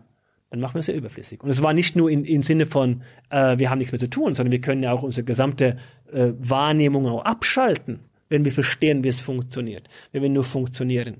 Ich kann ja nicht, ich kann ja nicht wissen, ob du bewusst bist. Ich kann ja nur davon ausgehen. Ich kann nur von meiner eigenen subjektive Wahrnehmung fühlen. Und das sind genau diese Dinge, wo wir uns jetzt mit äh, beschäftigen müssen. Welche Zukunft ist überhaupt für uns erstrebenswert? Sind wir an einem Punkt in Teile dieser Welt, wo es eigentlich in Ordnung ist? Geht es nicht vielleicht darum, dass ein Teil der Welt oder Rest der Welt auch auf diesem Level kommen? Ist das vielleicht nicht wichtiger, als dass wir weitermachen? Alle diese Fragestellungen, das sind Dinge, wo wo sehr stark und sehr schnell in der philosophischen Natur landen. Und die, die Entwicklung der Technologie ist viel radikaler und viel schneller als das, was wir uns heute vorstellen. Wir sind ganz am Anfang. Das künstliche Intelligenz, was wir heute als künstliche Intelligenz bezeichnen, es ist ein ganz, ganz in den Ja Kinderschuhen. gut, es gibt ja denn die schwache KI und die, die starke KI. Müssen wir jetzt nicht drüber, Nein, jetzt nicht drüber reden. Ich wollte im letzten Teil jetzt nochmal über, äh, du hast Quantenwirtschaft ja schon angesprochen. Bevor wir erklären, was das bedeuten soll, es gibt ja noch, noch Leute, die von Quantenphysik noch nie was gehört haben. Erklär doch mal ganz kurz, Nochmal, ich bin, kein, bin kein Quantenphysiker, aber das Thema, also Quantenphysik ist eine äh, hundertalte inzwischen äh, theoretische, abstrakte Darstellung, wie ähm, die Welt im Endeffekt zusammenhält. Und wir kamen aus der klassischen äh, newtonische Physik, aus den ähm, Glauben, dass wir in einer Welt leben, die natürlich ein Stück weit aus Partikel und ähm, physische Objekte entsteht. Mhm. Und ähm, dann gab es ein paar Herausforderungen in einer kürzeren äh, Version, äh, wo ähm, viele Herren aus dem deutschsprachigen Raum äh, sich dann mit dem Thema beschäftigt haben und haben ein paar Deckungen gemacht. Und die haben eine Deckung gemacht, die auf der wir heute äh, eigentlich sagen können, dass die ganze Welt besteht aus, aus, aus einer Art Quantenrealität. Das beruht also auf einer Gleichung, das ist die Schrödinger-Gleichung. Und die Schrödinger-Gleichung sagt was aus über wo ein Partikel sich in einem gegebenen Zeitpunkt befinden kann. Mhm. Also keine Absolutheit. Und äh, da gibt es natürlich verschiedene Ansätze, was da passiert. Also wie da diese ähm, Quantenwelle nennt sich das, also die Welle der Potentialität, ähm, wie die kollabiert und ob überhaupt so eine Welle gibt, wo wir sagen, dass ein Partikel ähm, erscheint dann in einem äh, besonderen äh, Moment an einem Punkt.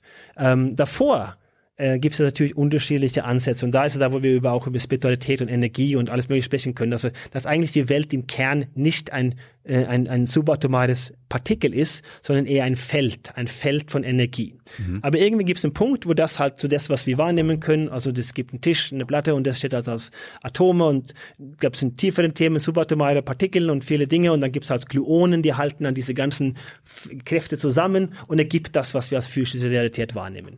Und die Quantenphysik ist im Endeffekt die moderne Physik, auf der wir jetzt alles in der Theorie jetzt dann aufbauen. Äh, und die funktioniert. Die funktioniert auf diese Gleichung und wir können dann errechnen, wie Dinge zusammensetzen. Was wir nicht wissen, ist, wo das herkommt, also wie das entsteht, also wie aus nichts, aus der Energie, aus der Leere ein Partikel werden kann. Und es gab in der Quantenphysik gibt es ja verschiedene Phänomene oder verschiedene Dinge, die man ähm, nicht so leicht erklären kann. Man mhm. sagt nicht, dass es irgendwie Magie ist oder merkwürdig, ein bisschen funky. Und das ist das, es scheint so, als ähm, kann sich ein Partikel an zwei voneinander disjunkte, ähm, dis, also an zwei disjunkte äh, Stellen gleichzeitig befinden. Ähm, und das war so eine Diskussion damals, was äh, Albert Einstein auch ein bisschen wahnsinnig gemacht hat, der eigentlich als, als Philosoph gestorben ist, weil er verstanden hat, dass seine ganzen Theorien nicht kompatibel war, also die Verbindung zwischen seiner Relativitätstheorie mit äh, der Quantenphysik ähm, nicht so einfach kompatibel war. Und da sagte der aus, das war ein Denkbeispiel und das ist so ein Ding, man vielleicht mal gehört hat, die Schrödinger Katze. Mhm. Und die Schrödinger Katze ist in ein, ein, ein, ein, ein gedachtes äh, Beispiel, um diese absolute Absurdität oder diese funky Welt zu beschreiben. Und zwar war es so, dass der war eine Box und in dieser Box war eine Katze. Und in dieser äh, Box war es ein Giftstoff. Und wenn die Box nicht geöffnet worden ist, weiß man nicht, ob die Katze lebendig oder tot ist. Also man weiß nicht, ob der Giftstoff umgekippt ist und die Katze ist sozusagen gestorben. Und das war ein, ein Beispiel für, wie diese äh, damals noch absurde Verständnis für, für diese Welt, zu sagen, okay, die Katze ist also gleichzeitig lebendig und tot. Also die hat zwei Zustände. Mhm. und das haben sie ja nachgewiesen durch einen sogenannten Double Slit Experience, was man auch später mal physikalisch bewiesen hat, dass ähm, wenn man das nicht beobachtet, also wenn man da nicht reingeschaut hat, dann hat das gleiche beide Zustände. Und äh, das ist das, was wir, was, was, was noch das Merkwürdige ist, ob das da irgendwelche unterliegende Bindungsprobleme oder, oder irgendwelche Partikel, die wir nicht kennen, oder es gibt noch irgendwelche andere Kräfte. Aber man kann heute auch Beispiele machen, wo ein Status ähm, eines Partikels ähm, disjunkt voneinander komplett verbunden ist, also ein Entanglement, eine Verbundenheit, dass es einen Zustand aufrechterhalten kann von das eine oder das andere. Mhm. Das heißt, die Quantenphysik sagt eigentlich aus, dass wir seit im Kern, dass wir ähm, den Zustand von einem physischen Partikel das eine und der andere gleichzeitig sein kann. Und dann ist die Frage, wann wird das das eine oder das andere? Und dann gibt es also die Rolle der Beobachter. Das ist eine Theorie. Sie sagen, okay, wenn jemand das beobachtet, dann kriegt es einen fixen Zustand. Also es gibt es nur, die Katze ist entweder lebendig oder tot, erst dann, wenn sie beobachtet wird. Mhm. Das ist eine ähm, äh, klassische Interpretation von Quantenphysik, die Kopenhagen-Interpretation. Äh, und die setzt sich damit äh, auseinander. Da gibt es dann andere Sichtweisen, wie das Ganze ist. Ähm, das ist zum Beispiel ein sehr populäre, äh, das ist die Multiwelteninterpretation. Also ich will nicht alle Theorien eingehen, aber das ist eine, der, der äh, momentan sehr äh, promoted wird, auch von Vordenkern und auch von, von Menschen, die ähm, sehr aktiv auf dem Feld ist. Und die Multiwelteninterpretation, es gibt beides. Also das heißt, bei jeder Kollaps der Wellenfunktion spaltet sich die Welt in eine neue Realität. Und es gibt dann unfassbar viele Welten, also unendlich viele Welten. Also es gibt nicht das Entweder-Oder, sondern es gibt ein großes, große Welle, das Universum, also das quasi die, die, die Schrödinger-Gleichung, eine, eine Welle für das Universum und ganz, ganz viele kleine Wellen. Also wenn wir uns treffen, gibt es eine Welt, wo ich wahrscheinlich dann nicht herkomme heute, weil Dexter sich verfährt oder keine Ahnung. Und so entstehen dann neue Potentialitäten, neue Welten. Und diese Multiwelteninterpretation, das heißt, es gibt dann unfassbar viele Kopien, vielleicht unendliche Kopien von dir. Äh, und das ist auch eine Sichtweise der Quantenphysik, die sehr ähm, häufig heute auch äh, gelehrt wird. Ähm, aber die Grundbasis ist im Endeffekt dann die, die merkwürdige Welt der, der, der Schrödinger Katze und, und, und, und, und diese ganze Realität baut auf die mathematische ähm, Strukturen und damit fängt man heute eben an, auch in Technologie ähm, da jetzt Strukturen aufzubauen, der da besagt, dass wir äh, mit herkömmlichen Rechner eben mit Nullen oder Einsen rechnen können. Also es ist entweder eine lange Kette an Nullen oder Einsen, das heißt 0, 0, 0, 1, 1, 1, das ist ein binäres System. Und in der Quanten äh, physikalische, technologische Lösungen kannst du beides aufrechterhalten. Das heißt, du kannst 0 und 0 gleich, äh, an 1 gleichzeitig aufrechterhalten und kannst natürlich so eine unfassbare Menge an Szenarien errechnen. Uh, und das ist da, wo der, hm. der Bezug auch von der Quantenphysik zu der Quantentechnologie kommt.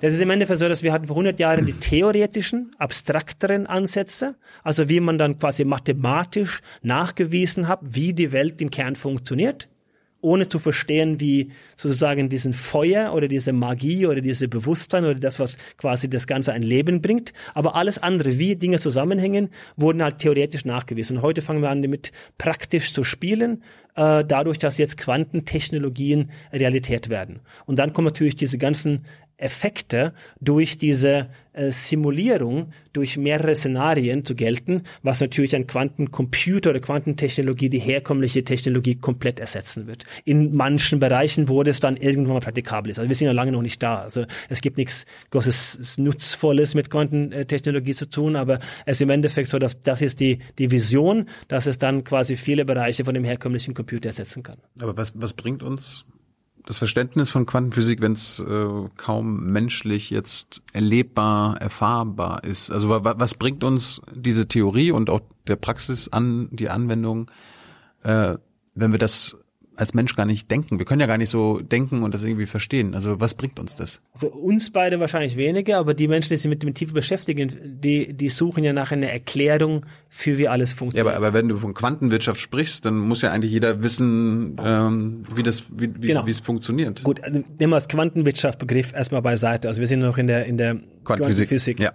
Und ich glaube, dass ähm, wir alles dran setzen sollten, das zu verstehen. Und das Interessante ist, dass es gibt, wie gesagt, sehr viele Ansätze oder unterschiedliche Sichtweise auf die Dinge.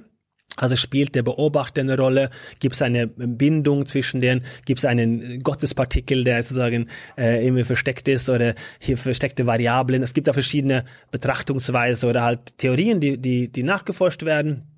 Ähm, was super ist. Und ich glaube, das bringt schon was zu verstehen, wie die Welt funktioniert. Ja? Äh, und das sollte in, im Interessen allen sein, äh, sich mit der Realität auseinanderzusetzen. Wir leben in einer Quantenrealität. Auch wir es wollen oder nicht. Also die, die Quantenmechanik, die funktioniert. Die Quantentheorie, die ist, die ist echt. Na klar. Ja? Ähm, praktisch äh, für die Quantentechnologie geht es ja zunächst mal darum, dass wir, man spricht sehr von, vom Quantencomputer, da haben wir natürlich ein physikalisches Problem, weil ähm, es natürlich unheimlich komplex ist, Zustände aufrechtzuerhalten. Äh, aber so Hybridlösungen, wo Quanten technologische oder quantenphysikalische Phänomene mit herkömmlichen Rech Rechner ähm, äh, agieren, das kommt jetzt schon. Also da gibt es die ersten Ansätze. Gib mal, gib mal Beispiele. Ich, ich, ja. weiß, ich weiß überhaupt nicht, was man mit Quantentechnologie anfangen Oder man kann, was, was ist nimm das? Mal, nimm mal ein Beispiel der Kryptographie zum Beispiel. Also eine Quantenkryptographie kann alle herkömmlichen kryptografischen Lösungen, also alle Sicherheitsdämme würde das errechnen können und knacken können. Hm.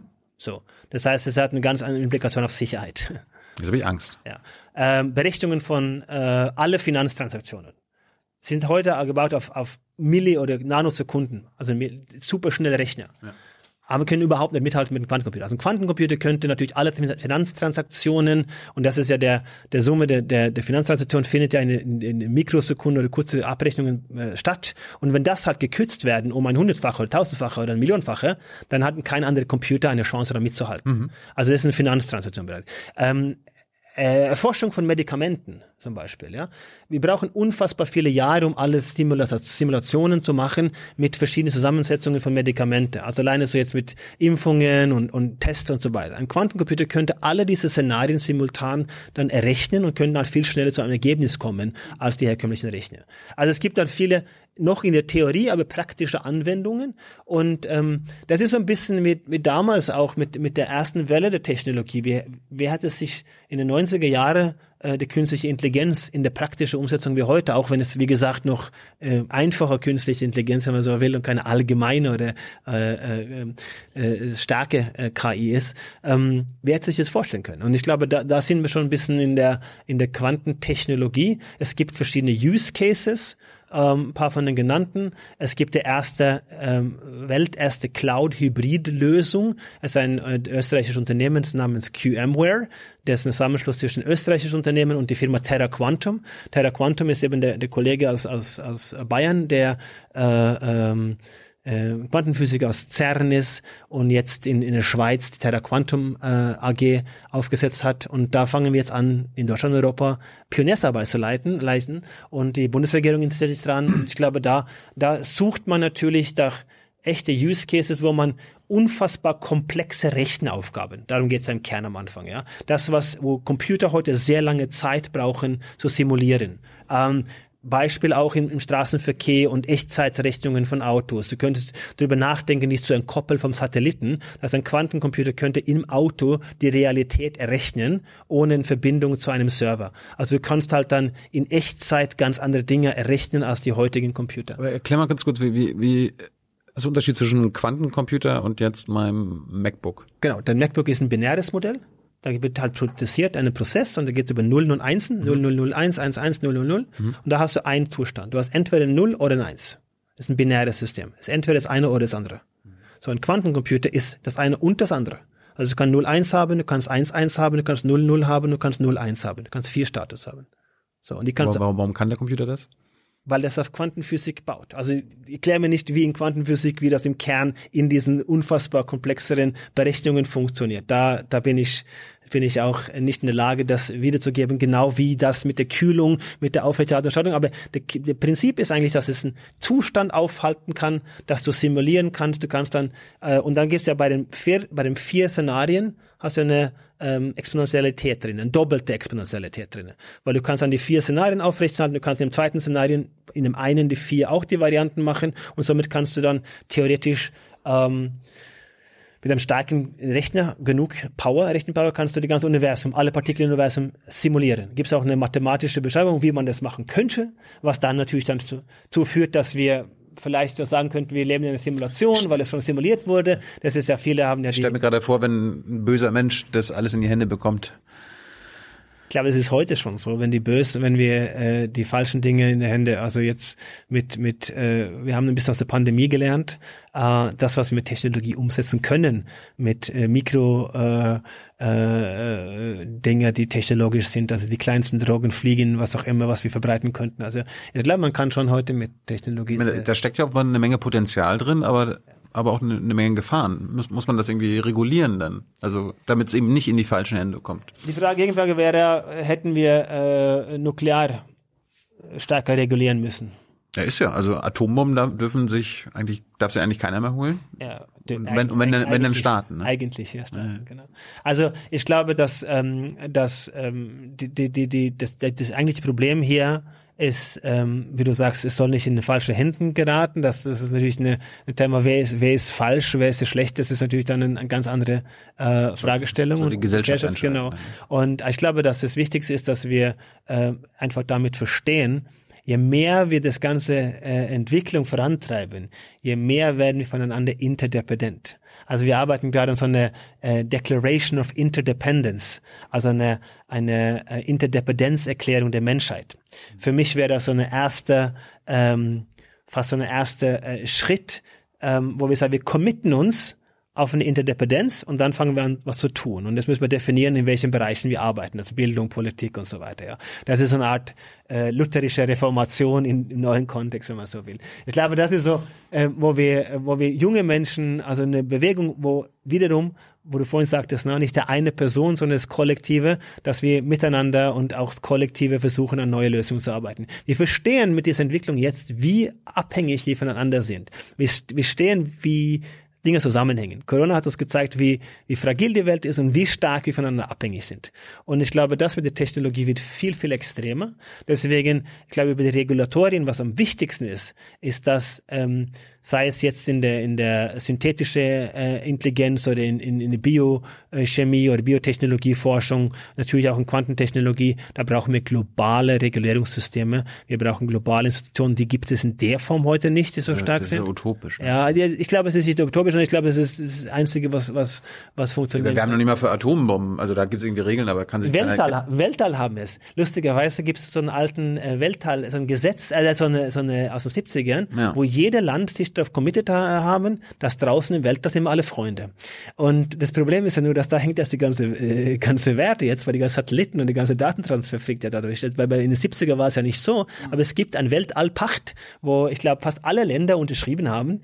Ähm, was ich damit sagen möchte ist, ich glaube schon, dass ähm, es gelingen kann, ähm, weil ich glaube, dass viele dieser historische Gebilde, wie manche Staaten heute geführt werden, die können wir aufbrechen. Das dauert ein bisschen länger, ähm, aber ich glaube, dass die Entwicklung, die wir haben in, in Europa oder in Skandinavien, auch wir sehen, dass in eine, so eine so eine Art Entwicklung, ähm, die vielleicht mehr befreit ist von dem Nationalstaatengedanken als heute, garantiert oder komplett zerstört, wenn man so will. Aber diese Entwicklung kann es geben. Und ähm, wie gelingt das? Ich glaube, das geht über Gespräche, über Dialog, über Auseinandersetzungen mit unterschiedlichen Themen äh, und sich Zeit nehmen für äh, Lösungen zu suchen in, in zu Wohle der, der Allgemeinwohl. Weil das Thema ist, das ist für alle Menschen auf diesem Planeten ein, ein, ein, ein, ein Paradoxon. Das, äh, und den, den müssen wir auflösen und das verstehen wir auch dann. Ähm, die individuelle Freiheit, die wir haben, die können wir nur ge genießen, wenn das Allgemeinwohl funktioniert. Wenn wir verstehen, dass das Allgemeinwohl unser Planeten, unsere ganze Spezie, die ganze Menschen auf diesem Planeten, dass das mit einschließt, dann verstehen wir auch, dass wir was tun müssen.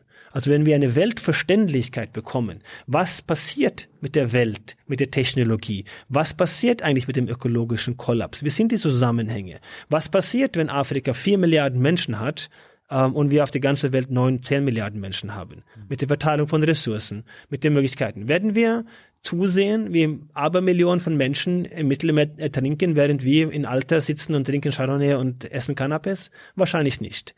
Wie können wir was dagegen tun? Indem, dass wir jetzt verstehen, wie es vielleicht in 10, 20, 30, 40 Jahre sein wird. Und das setzt voraus, dass wir uns mit den Themen in Tiefe auseinandersetzen. Dass die ähm, intellektuelle Rebellen, die Freaks, die ganzen Menschen, die Gedanken, die fantastische Ideen haben, die heute keine Bühne haben, die alle nicht bei, in deinem Show waren, ja, die zwei Stunden mit dir sprechen kann, sondern die auch nicht eingeladen werden zu den zu den ganzen äh, Talkshows, wo es um, um eine Headline geht, um eine Kurzfristigkeit, um, um was Tweetfähiges geht.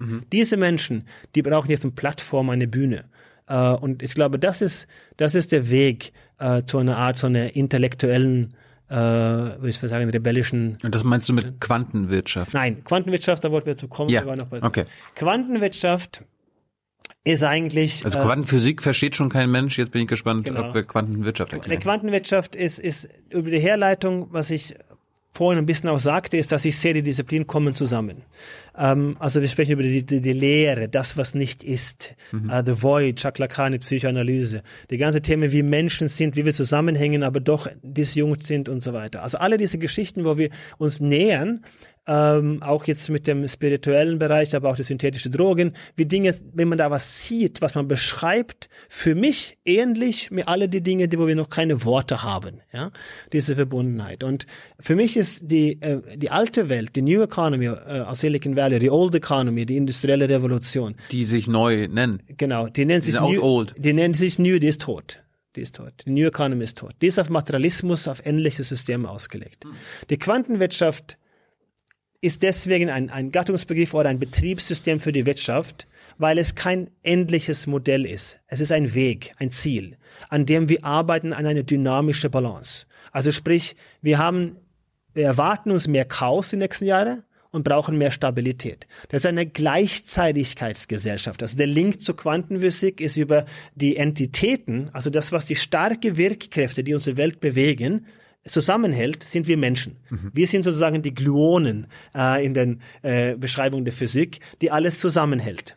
So, und der Link zu Quantenphysik ist viel weniger verankert äh, in der Quantenwirtschaft als eine reine eins zu eins Beziehung. Es gibt äh, Modelle für Quantum Economics, äh, die äh, schon erarbeitet wurde von viele kluge Köpfe, wie halt die Wirtschaft, wie die Börse, wie Finanzsysteme auch quantenphysikalische äh, ähnliche Phänomene haben. Ich bringe aus dem Punkt, das ist eine Parallel- und Gleichzeitigkeitsgesellschaft. Wir leben in einer Zeit, wo wir äh, Niedergang und Blüte erleben, wo wir mit nicht entweder oder in ein ähnliches System, du oder ich gewinnen oder verlieren, sondern sowohl als auch. Also wir brauchen diese beiden Zustände, wir verbrauchen diese Entanglement, die Verbundenheit und das ist das, was ich in, in der Quantenwirtschaft sehe als ein holistischer Ansatz, wo wir Menschen äh, diese Welt aktiv gestalten und nicht als Reaktionswesen für endliche Modelle sind. Also die Quantenwirtschaft ist etwas Unendliches.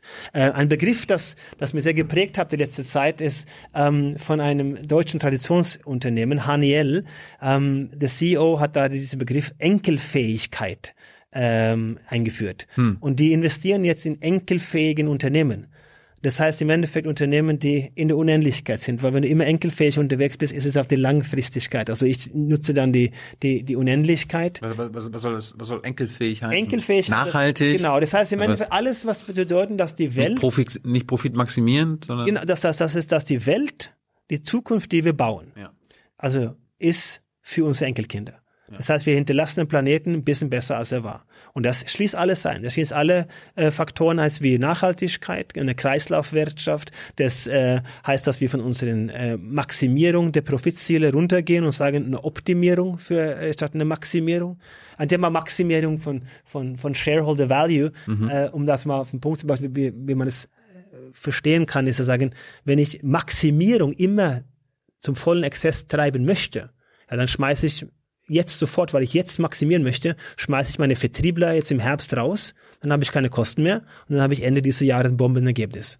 Dann bin ich in Pleite natürlich nächstes Jahr, übernächstes Jahr, weil ich keinen Vertrieb mehr habe. Aber das sind so diese Endlichkeit. Wir haben heute keine endlich, wir leben in endlichen Modellen, aber wir, wir machen es nicht endlich. Das heißt, wir maximieren nicht, wir, wir, wir sind schon nicht an der absoluten Maximierung. Wir maximieren kurzfristig, aber eigentlich nicht wirklich und dann versuchen wir Balance zu finden. Und das Maximieren sollten wir ersetzen durch Optimieren. Und in dem Optimieren muss halt viele andere Faktoren eine Rolle spielen. Die Region, in der ich äh, bin, die Bildung der jungen Menschen, äh, die Nachhaltigkeit, das, die Natur muss im Vordergrund stehen, die Nachhaltigkeit für die Produkte, die ich mache, eine Kreislaufwirtschaft, dass die Produkte, die ich heute wiederverwendbar gemacht werden. Und dann entstehen natürlich auch neue Geschäftsmodelle. Also ich kaufe keine Glühbirnen in nach 1000 Stunden Stunden aufgebraucht, besser ist Zahlung fürs Licht zum Beispiel, ja. Und da ist der Hersteller dafür verantwortlich, dass die Birnen lange halten, dass der Strom einfach kommt, dass der Strom auch nachhaltig ist oder vielleicht sogar kostengünstig, kostenfrei ist. Und dann stehen natürlich ganz neue Modelle. Und ähm, und das ist so ein bisschen diese Enkelfähigkeit, dass wir ähm, diese ganzen äh, Bereiche und die Quantenwirtschaft ist auch ähm, auf Kapitalismus aufgelegt, aber ähm, Warum? Ich, ja, ich, ich glaube, dass die Befreiung von Kapitalismus, oder sagen wir andersrum, ich habe noch kein anderes System gefunden, das, äh, das funktioniert, das wir ersetzen könnten, also kein Off-the-Shelf, weil das ist eine Optimierung der derzeitige Kapitalismus. Quantenwirtschaft ist ein aber Weg. Das, das, ist doch intrinsisch kapitalistisch oder eine Optimierung und Effizienzsteigerung. Ja, aber nicht zu Wolle der Menschen. Also der humanistische Kapitalismus setzt voraus, dass wir Menschen definieren, welche Zukunft erstrebenswert wird und nicht, was das höchste Profit ist fürs Unternehmen. Ja. Also ein Compassion, ein Mitgefühl äh, ist das, was unser, also äh, die immateriellen Dinge in der Kapitalismus zu integrieren. Und das geht so weit in der Quantenwirtschaft, dass wir sagen, okay, was, was wäre denn äh, Geschäftsmodelle, die nicht nur in der maßlobischen Bedürfnispyramide in der unteren Stufe, in der materialistischen äh, wären, mhm. sondern vielleicht sogar auch im immateriellen. Und wenn wir verstehen heute, wie viel Wert ist in dem Produkt Mensch, alles, was wir kostenlos nutzen, Internet, alle Dinge, die vom Dritte, von, vom Werbetreibenden funktioniert wird. Wir haben ja eine Gesellschaft heute, die nicht mehr die Ressourcen äh, Tiere, Pflanzen alleine äh, äh, ausschöpfen und, und aufbrauchen, sondern wir werden als Menschen jetzt das Produkt. Du bist das Produkt und du wirst halt bezahlt durch einen Dritter, der das finanziert durch Werbung. Und das ist natürlich ein Modell, ähm, wo wir halt die Getriebenen sind und wir halt dann ausgebeutet werden und, und geleitet werden. Und davon wegzukommen dann brauchen wir andere Ansätze, wie wir diese, ähm, sagen wir, diese Stabilität bewahren können im Kapitalismus, dass da auch was passiert. Und das können wir meines Erachtens nur, wenn wir auch schauen, wie gelingt es uns, Geschäftsmodell auf immaterielle Güte, Zwischenmenschlichkeit, Liebe, Verstand, wie können wir das in der Wirtschaft integrieren? Und dann sagt natürlich jeder, das ist total esoterisch, ja. Aber wenn wir darüber nachdenken, ist es vielleicht gar nicht so weit weg. Ähm, wir haben ja diese Apps, zum Beispiel jetzt von Headspace nutzen viele, also Meditations-Apps, ähm, wo halt super cool gemacht sind. Man kann es einfach nutzen und ähm, man zahlt Geld dafür, im Endeffekt 20 Minuten in Ruhe zu sitzen. Da gibt er Corporate Licensing und so weiter. Was der gemacht hat oder diese Apps gemacht hat, die haben ja Meditation und Spezialität durch die Hintertür im Unternehmen raus, äh, reingebracht. 50 Millionen Anwender, höchst profitabel. Also in diese Richtung äh, fängt es an an, so sein, dass wir kapitalisieren auf Immaterielles und bauen neue Geschäftsmodelle äh, in eine Richtung, die wir vielleicht nicht so gesehen haben. Hatten wir vor fünf oder zehn Jahren gesagt, okay, wie können wir Geld machen mit Meditation und Unternehmenslizenzen, hm. wäre es nicht vorstellbar.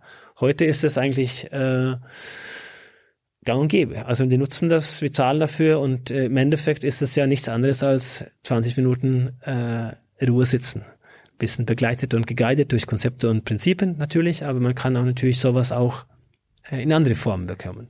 Und ich glaube, das ist das, was wir, ähm, was wir tun sollten, ist zu überlegen, wie kann man da jetzt mehr äh, Compassion, Mitgefühl, wie kann man da im immateriellen Bereich äh, mehr integrieren in der Wirtschaft und ich glaube, das ist der erste Schritt. Und das ist auch alles ein Teil der Quantenwirtschaft. Quantenwirtschaft ist, äh, dass wir uns vielleicht auch ein bisschen reduzieren, dass wir bewusster werden. Wir brauchen eine Bewusstseinsrevolution zum Genügsamkeit, dass der dritte Ferrari oder der vierte Häuschen nicht sein muss.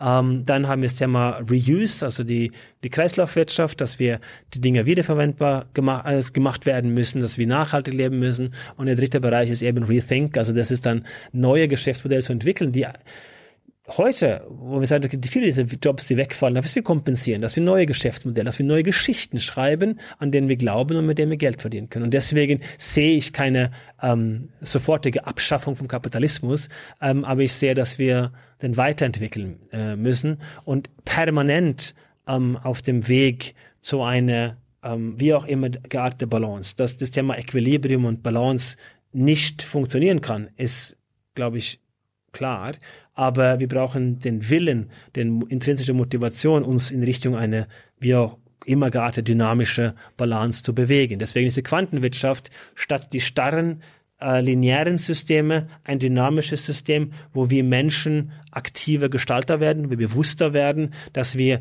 ein Stück weit auch die Kontrolle über unsere Gestaltung zurückleben und nicht nur in die technologisch getriebene Welt, also in eine Muss-Gesellschaft leben, sondern dass wir uns hinentwickeln zu einer Art Kann-Gesellschaft, wo wir ähm, nicht von einer Technologie so eine deterministische Wirtgesellschaft landen, aber dass wir Potenzial, dass wir was tun können, dass wir ähm, gestalterische Wesen sind und dass wir diese Fähigkeiten auch einsetzen. Wir sind fehltastisch, wir machen Fehler und wir sind fantastisch. Und ich glaube, wenn wir da nur getrieben sind, dann verlieren wir uns. Und die Quantenwirtschaft ist der erste Einstieg äh, in eine solchen Welt, den ich glaube, dass wir äh, brauchen, um ähm, hm.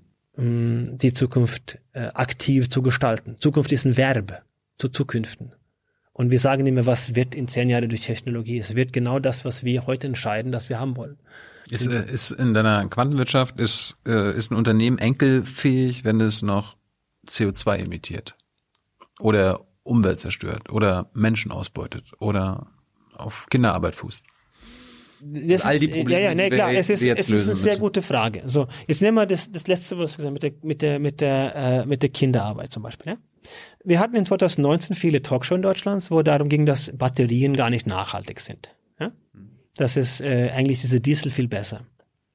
Und, und das ist, dass wir haben Transitionsphasen in der Geschichte der Menschheit. Ähm, manchmal muss es sogar schlimmer werden, bevor es besser wird. Und das sehen wir nicht. Deswegen können wir natürlich dann sagen, okay, das ist schlecht. Ähm, wenn wir überlegen, ist Kinderarbeit was, was wir dulden sollen? Nein. Soll Unternehmen geduldet werden, die Kinderarbeit machen? Nein. So. Jetzt passiert eine Phase der Klamottenindustrie, der geht dann Richtung den östlichen Ländern, die nichts haben. Und es dauert zehn Jahre, bis wir das Thema Kinderarbeit ansatzweise irgendwie adressiert haben und es wird was getan. Heute leben wir in einer Welt, wo diese Regionen zumindest mal ein gewisses Stück Mittelstand erreicht haben durch diese Investments und diese Produktionen, produzierende Getriebe, die am Anfang furchtbar waren, aber heute leben sie zumindest in einer Welt, wo sie was, eine gewisse Wirtschaft haben. Jetzt passiert das Gleiche mit der Batterienproduktion. Es wird verlagert nach Afrika, äh, dort seltene Erde, mhm. ganz schlimme Verhältnisse. Mhm. Und der Unterschied ist also, dass es sofort adressiert wird, das Problem mit den Kindern. Es geht ziemlich kurz bevor ein Unternehmen und da wird es nicht mehr akzeptiert und da wird es aufgeräumt. Ähm, natürlich da auch, wird da zumindest mal was produziert, was es nicht vorher gab. Ist es gut? Nein, keine Frage. Wir müssen da was, was, was tun. Ähm, und da kommen natürlich diese ganze Zyklen an die technologische in, in Entwicklung. Da können wir sagen, diese Batterien die sind in der gesamten äh, äh, Lebenszyklus nicht nachhaltig, weil so viele schlimme Dinge passieren und die sind nicht umweltfreundlich und die halten nicht lange und so weiter. Jetzt haben wir Batterien, die halten eine Million Kilometer. Mhm. Jetzt wird das interessanter. Elon Musk würde natürlich alle Teslas Batterien austauschen, wenn er könnte, aber dann kommt natürlich diese Balance der Wirtschaft, dass es auch natürlich profitabel sein muss. Also eine Utopie wäre zu sagen, wir entwickeln alles an Technologie und dann, wenn es perfekt ist, implementieren wir. Das ist genauso sagen, okay, nur weil ein Technologieunternehmen heute, ein großer Telefondienstleister, eine doppelte schnelle Leitung freischalten könnte, mhm. tut er das nicht, weil er muss auch schauen, dass er sich weiterentwickelt und an die nächste arbeitet. Und das kann er nur tun, indem dass er die erste kapitalisiert. Mhm. Das heißt, unsere langsame Leitungen heute, wir sind technologisch natürlich viel weiter. Mhm. Und wenn wir behaupten und glauben und meinen, dass Batterien dann nicht in der Transitionsphase ist zu was Besseres, dann glaube ich, haben wir die technologische Entwicklung nicht verstanden. Das ist nicht das Ende ist, dass vielleicht Wasserstoff besser ist oder andere Lösungen, in denen wir auch investieren müssen und erstmal eine unfassbare Vorleistung treiben müssen, bis das soweit kommt. Das ist auch klar. Und dass der Weg nie perfekt ist. Und ich glaube, das ist das größte Problem heute, dass wir nur gegen diese Themen sind, weil wir von Absolutheiten ausgehen. Die Transition zu erneuerbarer Strom, die ganze Debatte um unsere Energiewende, wir haben doch heute schon über 50 Prozent der Energie in Deutschland in 2020 ist von erneuerbaren Energien. Strom. Ja, Strom. Nicht Energie. Äh, Energiestrom. Und wir leben, liegen ja vor unsere äh, Zielen eigentlich. Was eigentlich eine gute Leistung ist. Ist es perfekt? Nein, natürlich nicht. Haben wir Technologien, die es besser machen könnten? Könnte man radikaler vor vielen Jahren dann gesetzt haben und viel schneller diese Transition? Ja, natürlich, klar.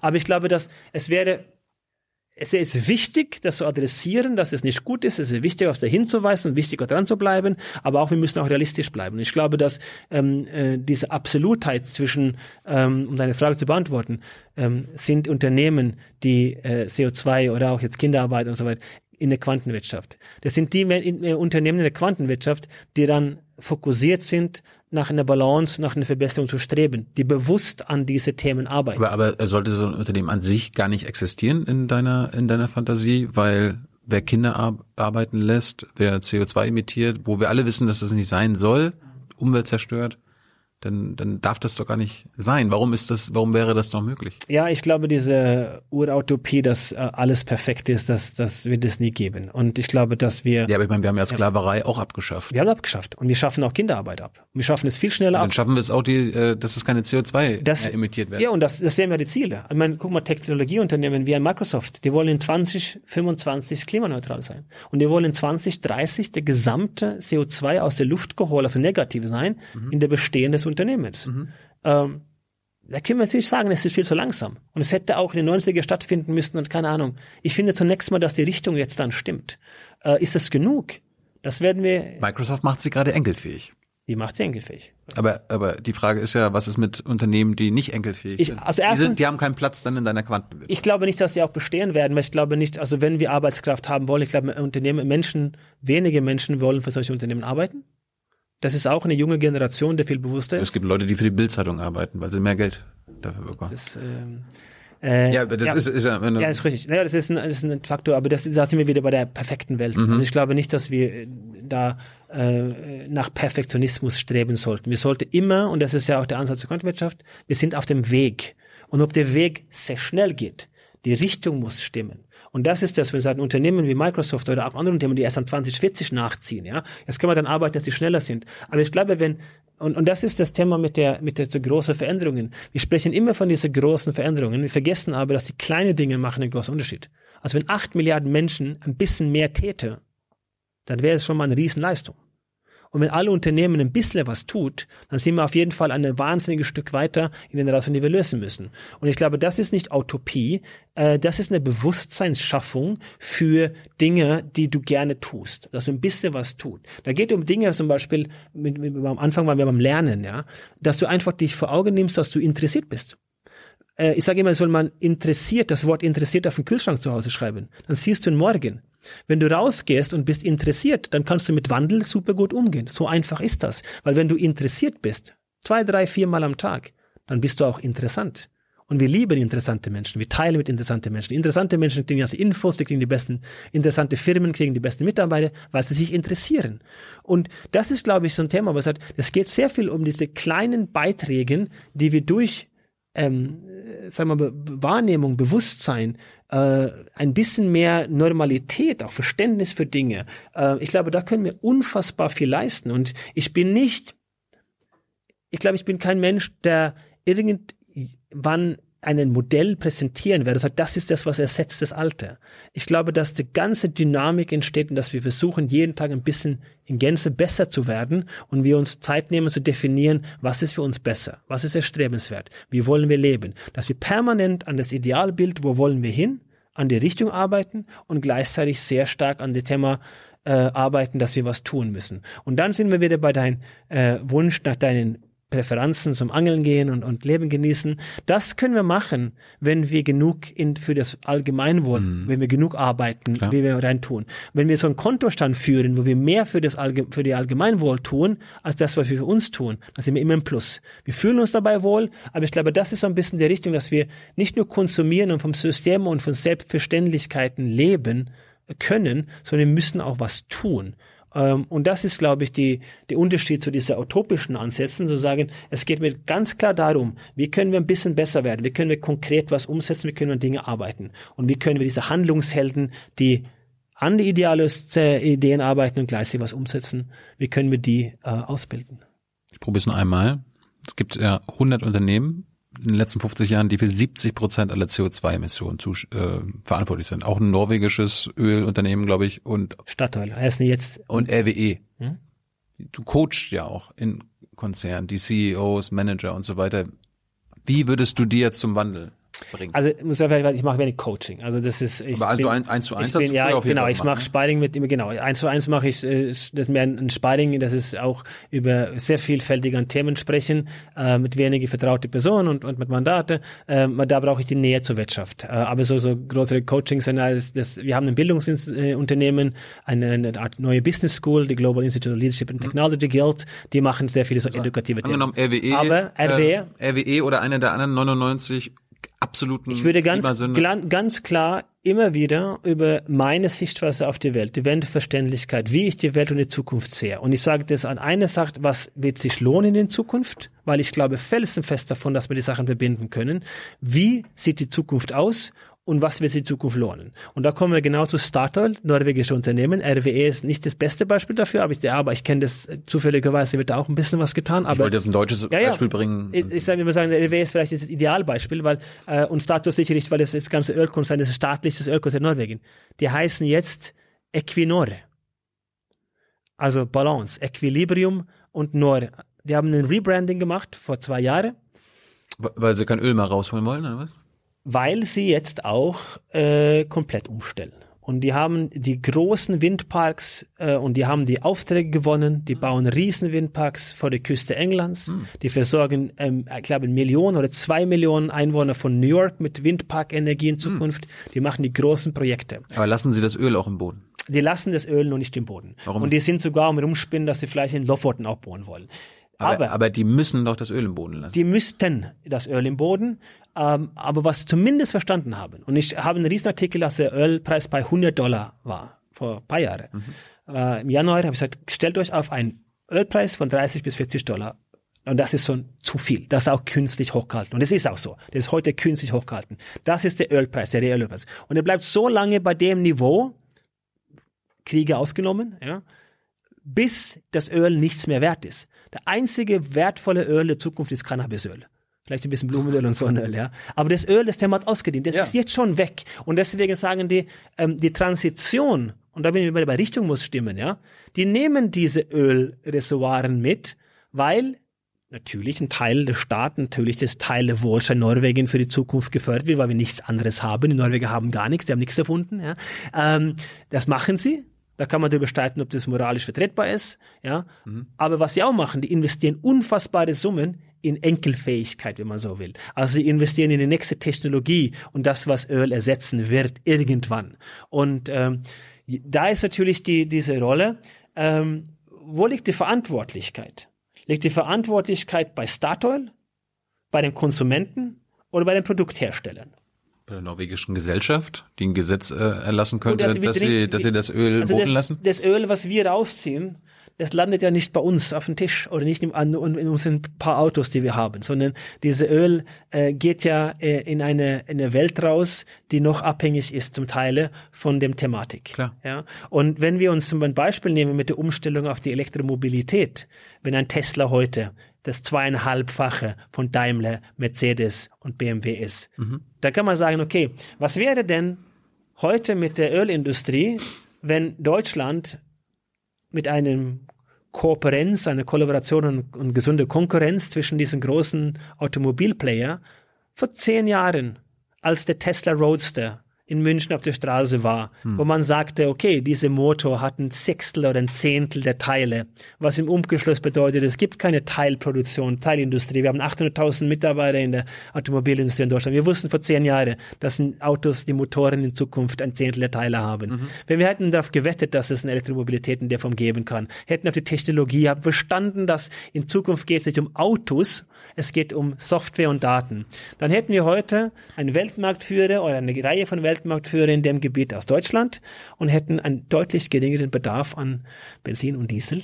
Und deswegen sage ich, wo ist die Verantwortlichkeit? Ist es beim Nutzer der Kunde? Ist es beim Nutzer der, der Hersteller der Produkte? Deswegen ist es eine Reihe an, an, an, an, Themen. Äh, wenn der norwegische Staat hingeht und sagt, wir ziehen kein Öl mehr aus dem Boden, dann verlagern wir die Wettbewerbsfähigkeiten von einem Land, der in Transit ist, und dann ist es in Arabien oder vielleicht in den USA durch Fracking. Das ist halt nicht so trivial, dass man als kleine Norwegen mit dem positiven Beispiel vorangehen kann, aber zumindest die Richtung, und das ist wichtig, glaube ich, die Richtung muss stimmen, aber das ist eine Vielfalt an Themen. Das ist das Verhalten der Kunden, das ist der Hersteller der Produkte und das sind natürlich dann die äh, Ölgiganten, die dann irgendwann mal entweder das äh, als intrinsisch machen oder das verstehen oder halt sterben werden.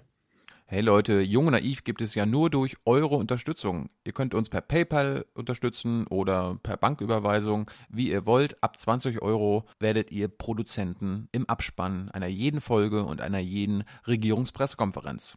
Danke vorab. Anders, vielen, vielen Dank für deine Zeit. Wir haben eine Menge geredet. Ich bin mir sicher, manche von unseren, aus unserem Publikum ist der Kopf geplatzt zwischendurch, wird einige Fragen haben. Du kommst aber nochmal wieder. Dann machen wir ein paar Zuschauerfragen. Machen wir gerne. Ich habe nochmal zwei kurze Fragen, die du bitte kurz beantwortest. Warum ist Norwegen nicht in der EU? Also, Was habt ihr gegen Europa? Ist es nur wegen Walfang und Öl? ich könnte gemein sein. Ich könnte sagen, Sei sind gemein. viel zu egoistisch. So ein bisschen wie die Schweiz. Wir genießen die Vorteile von Handels- und EFTA und äh, als Bestandteil von Europa, aber wollen nicht genug tun für das Allgemeinwohl. Wa- wa- Was wäre denn für die norwegische Gesellschaft ein Nachteil, in der EU zu sein? Müssten wir bezahlen wahrscheinlich. Das macht Schweden ja auch und Dänemark und Finnland. Ja, aber Norwegen, äh, wie die Schweiz ist, ist äh, wir sind im Staat sehr reich, wir haben ein sehr reiches System.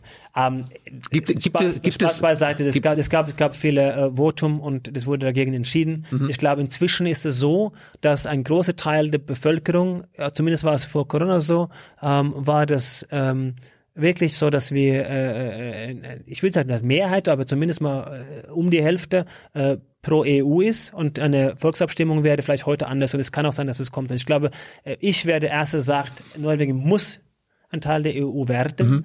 ähm, historisch gesehen gab es politische Stimmen, Debatten, äh, die Entwicklung von Europa. Ähm, es gab sehr viele Dinge, die natürlich die, die Bevölkerung genauso beeinflusst hat wie andere Länder, warum auch die UK rausgegangen ist.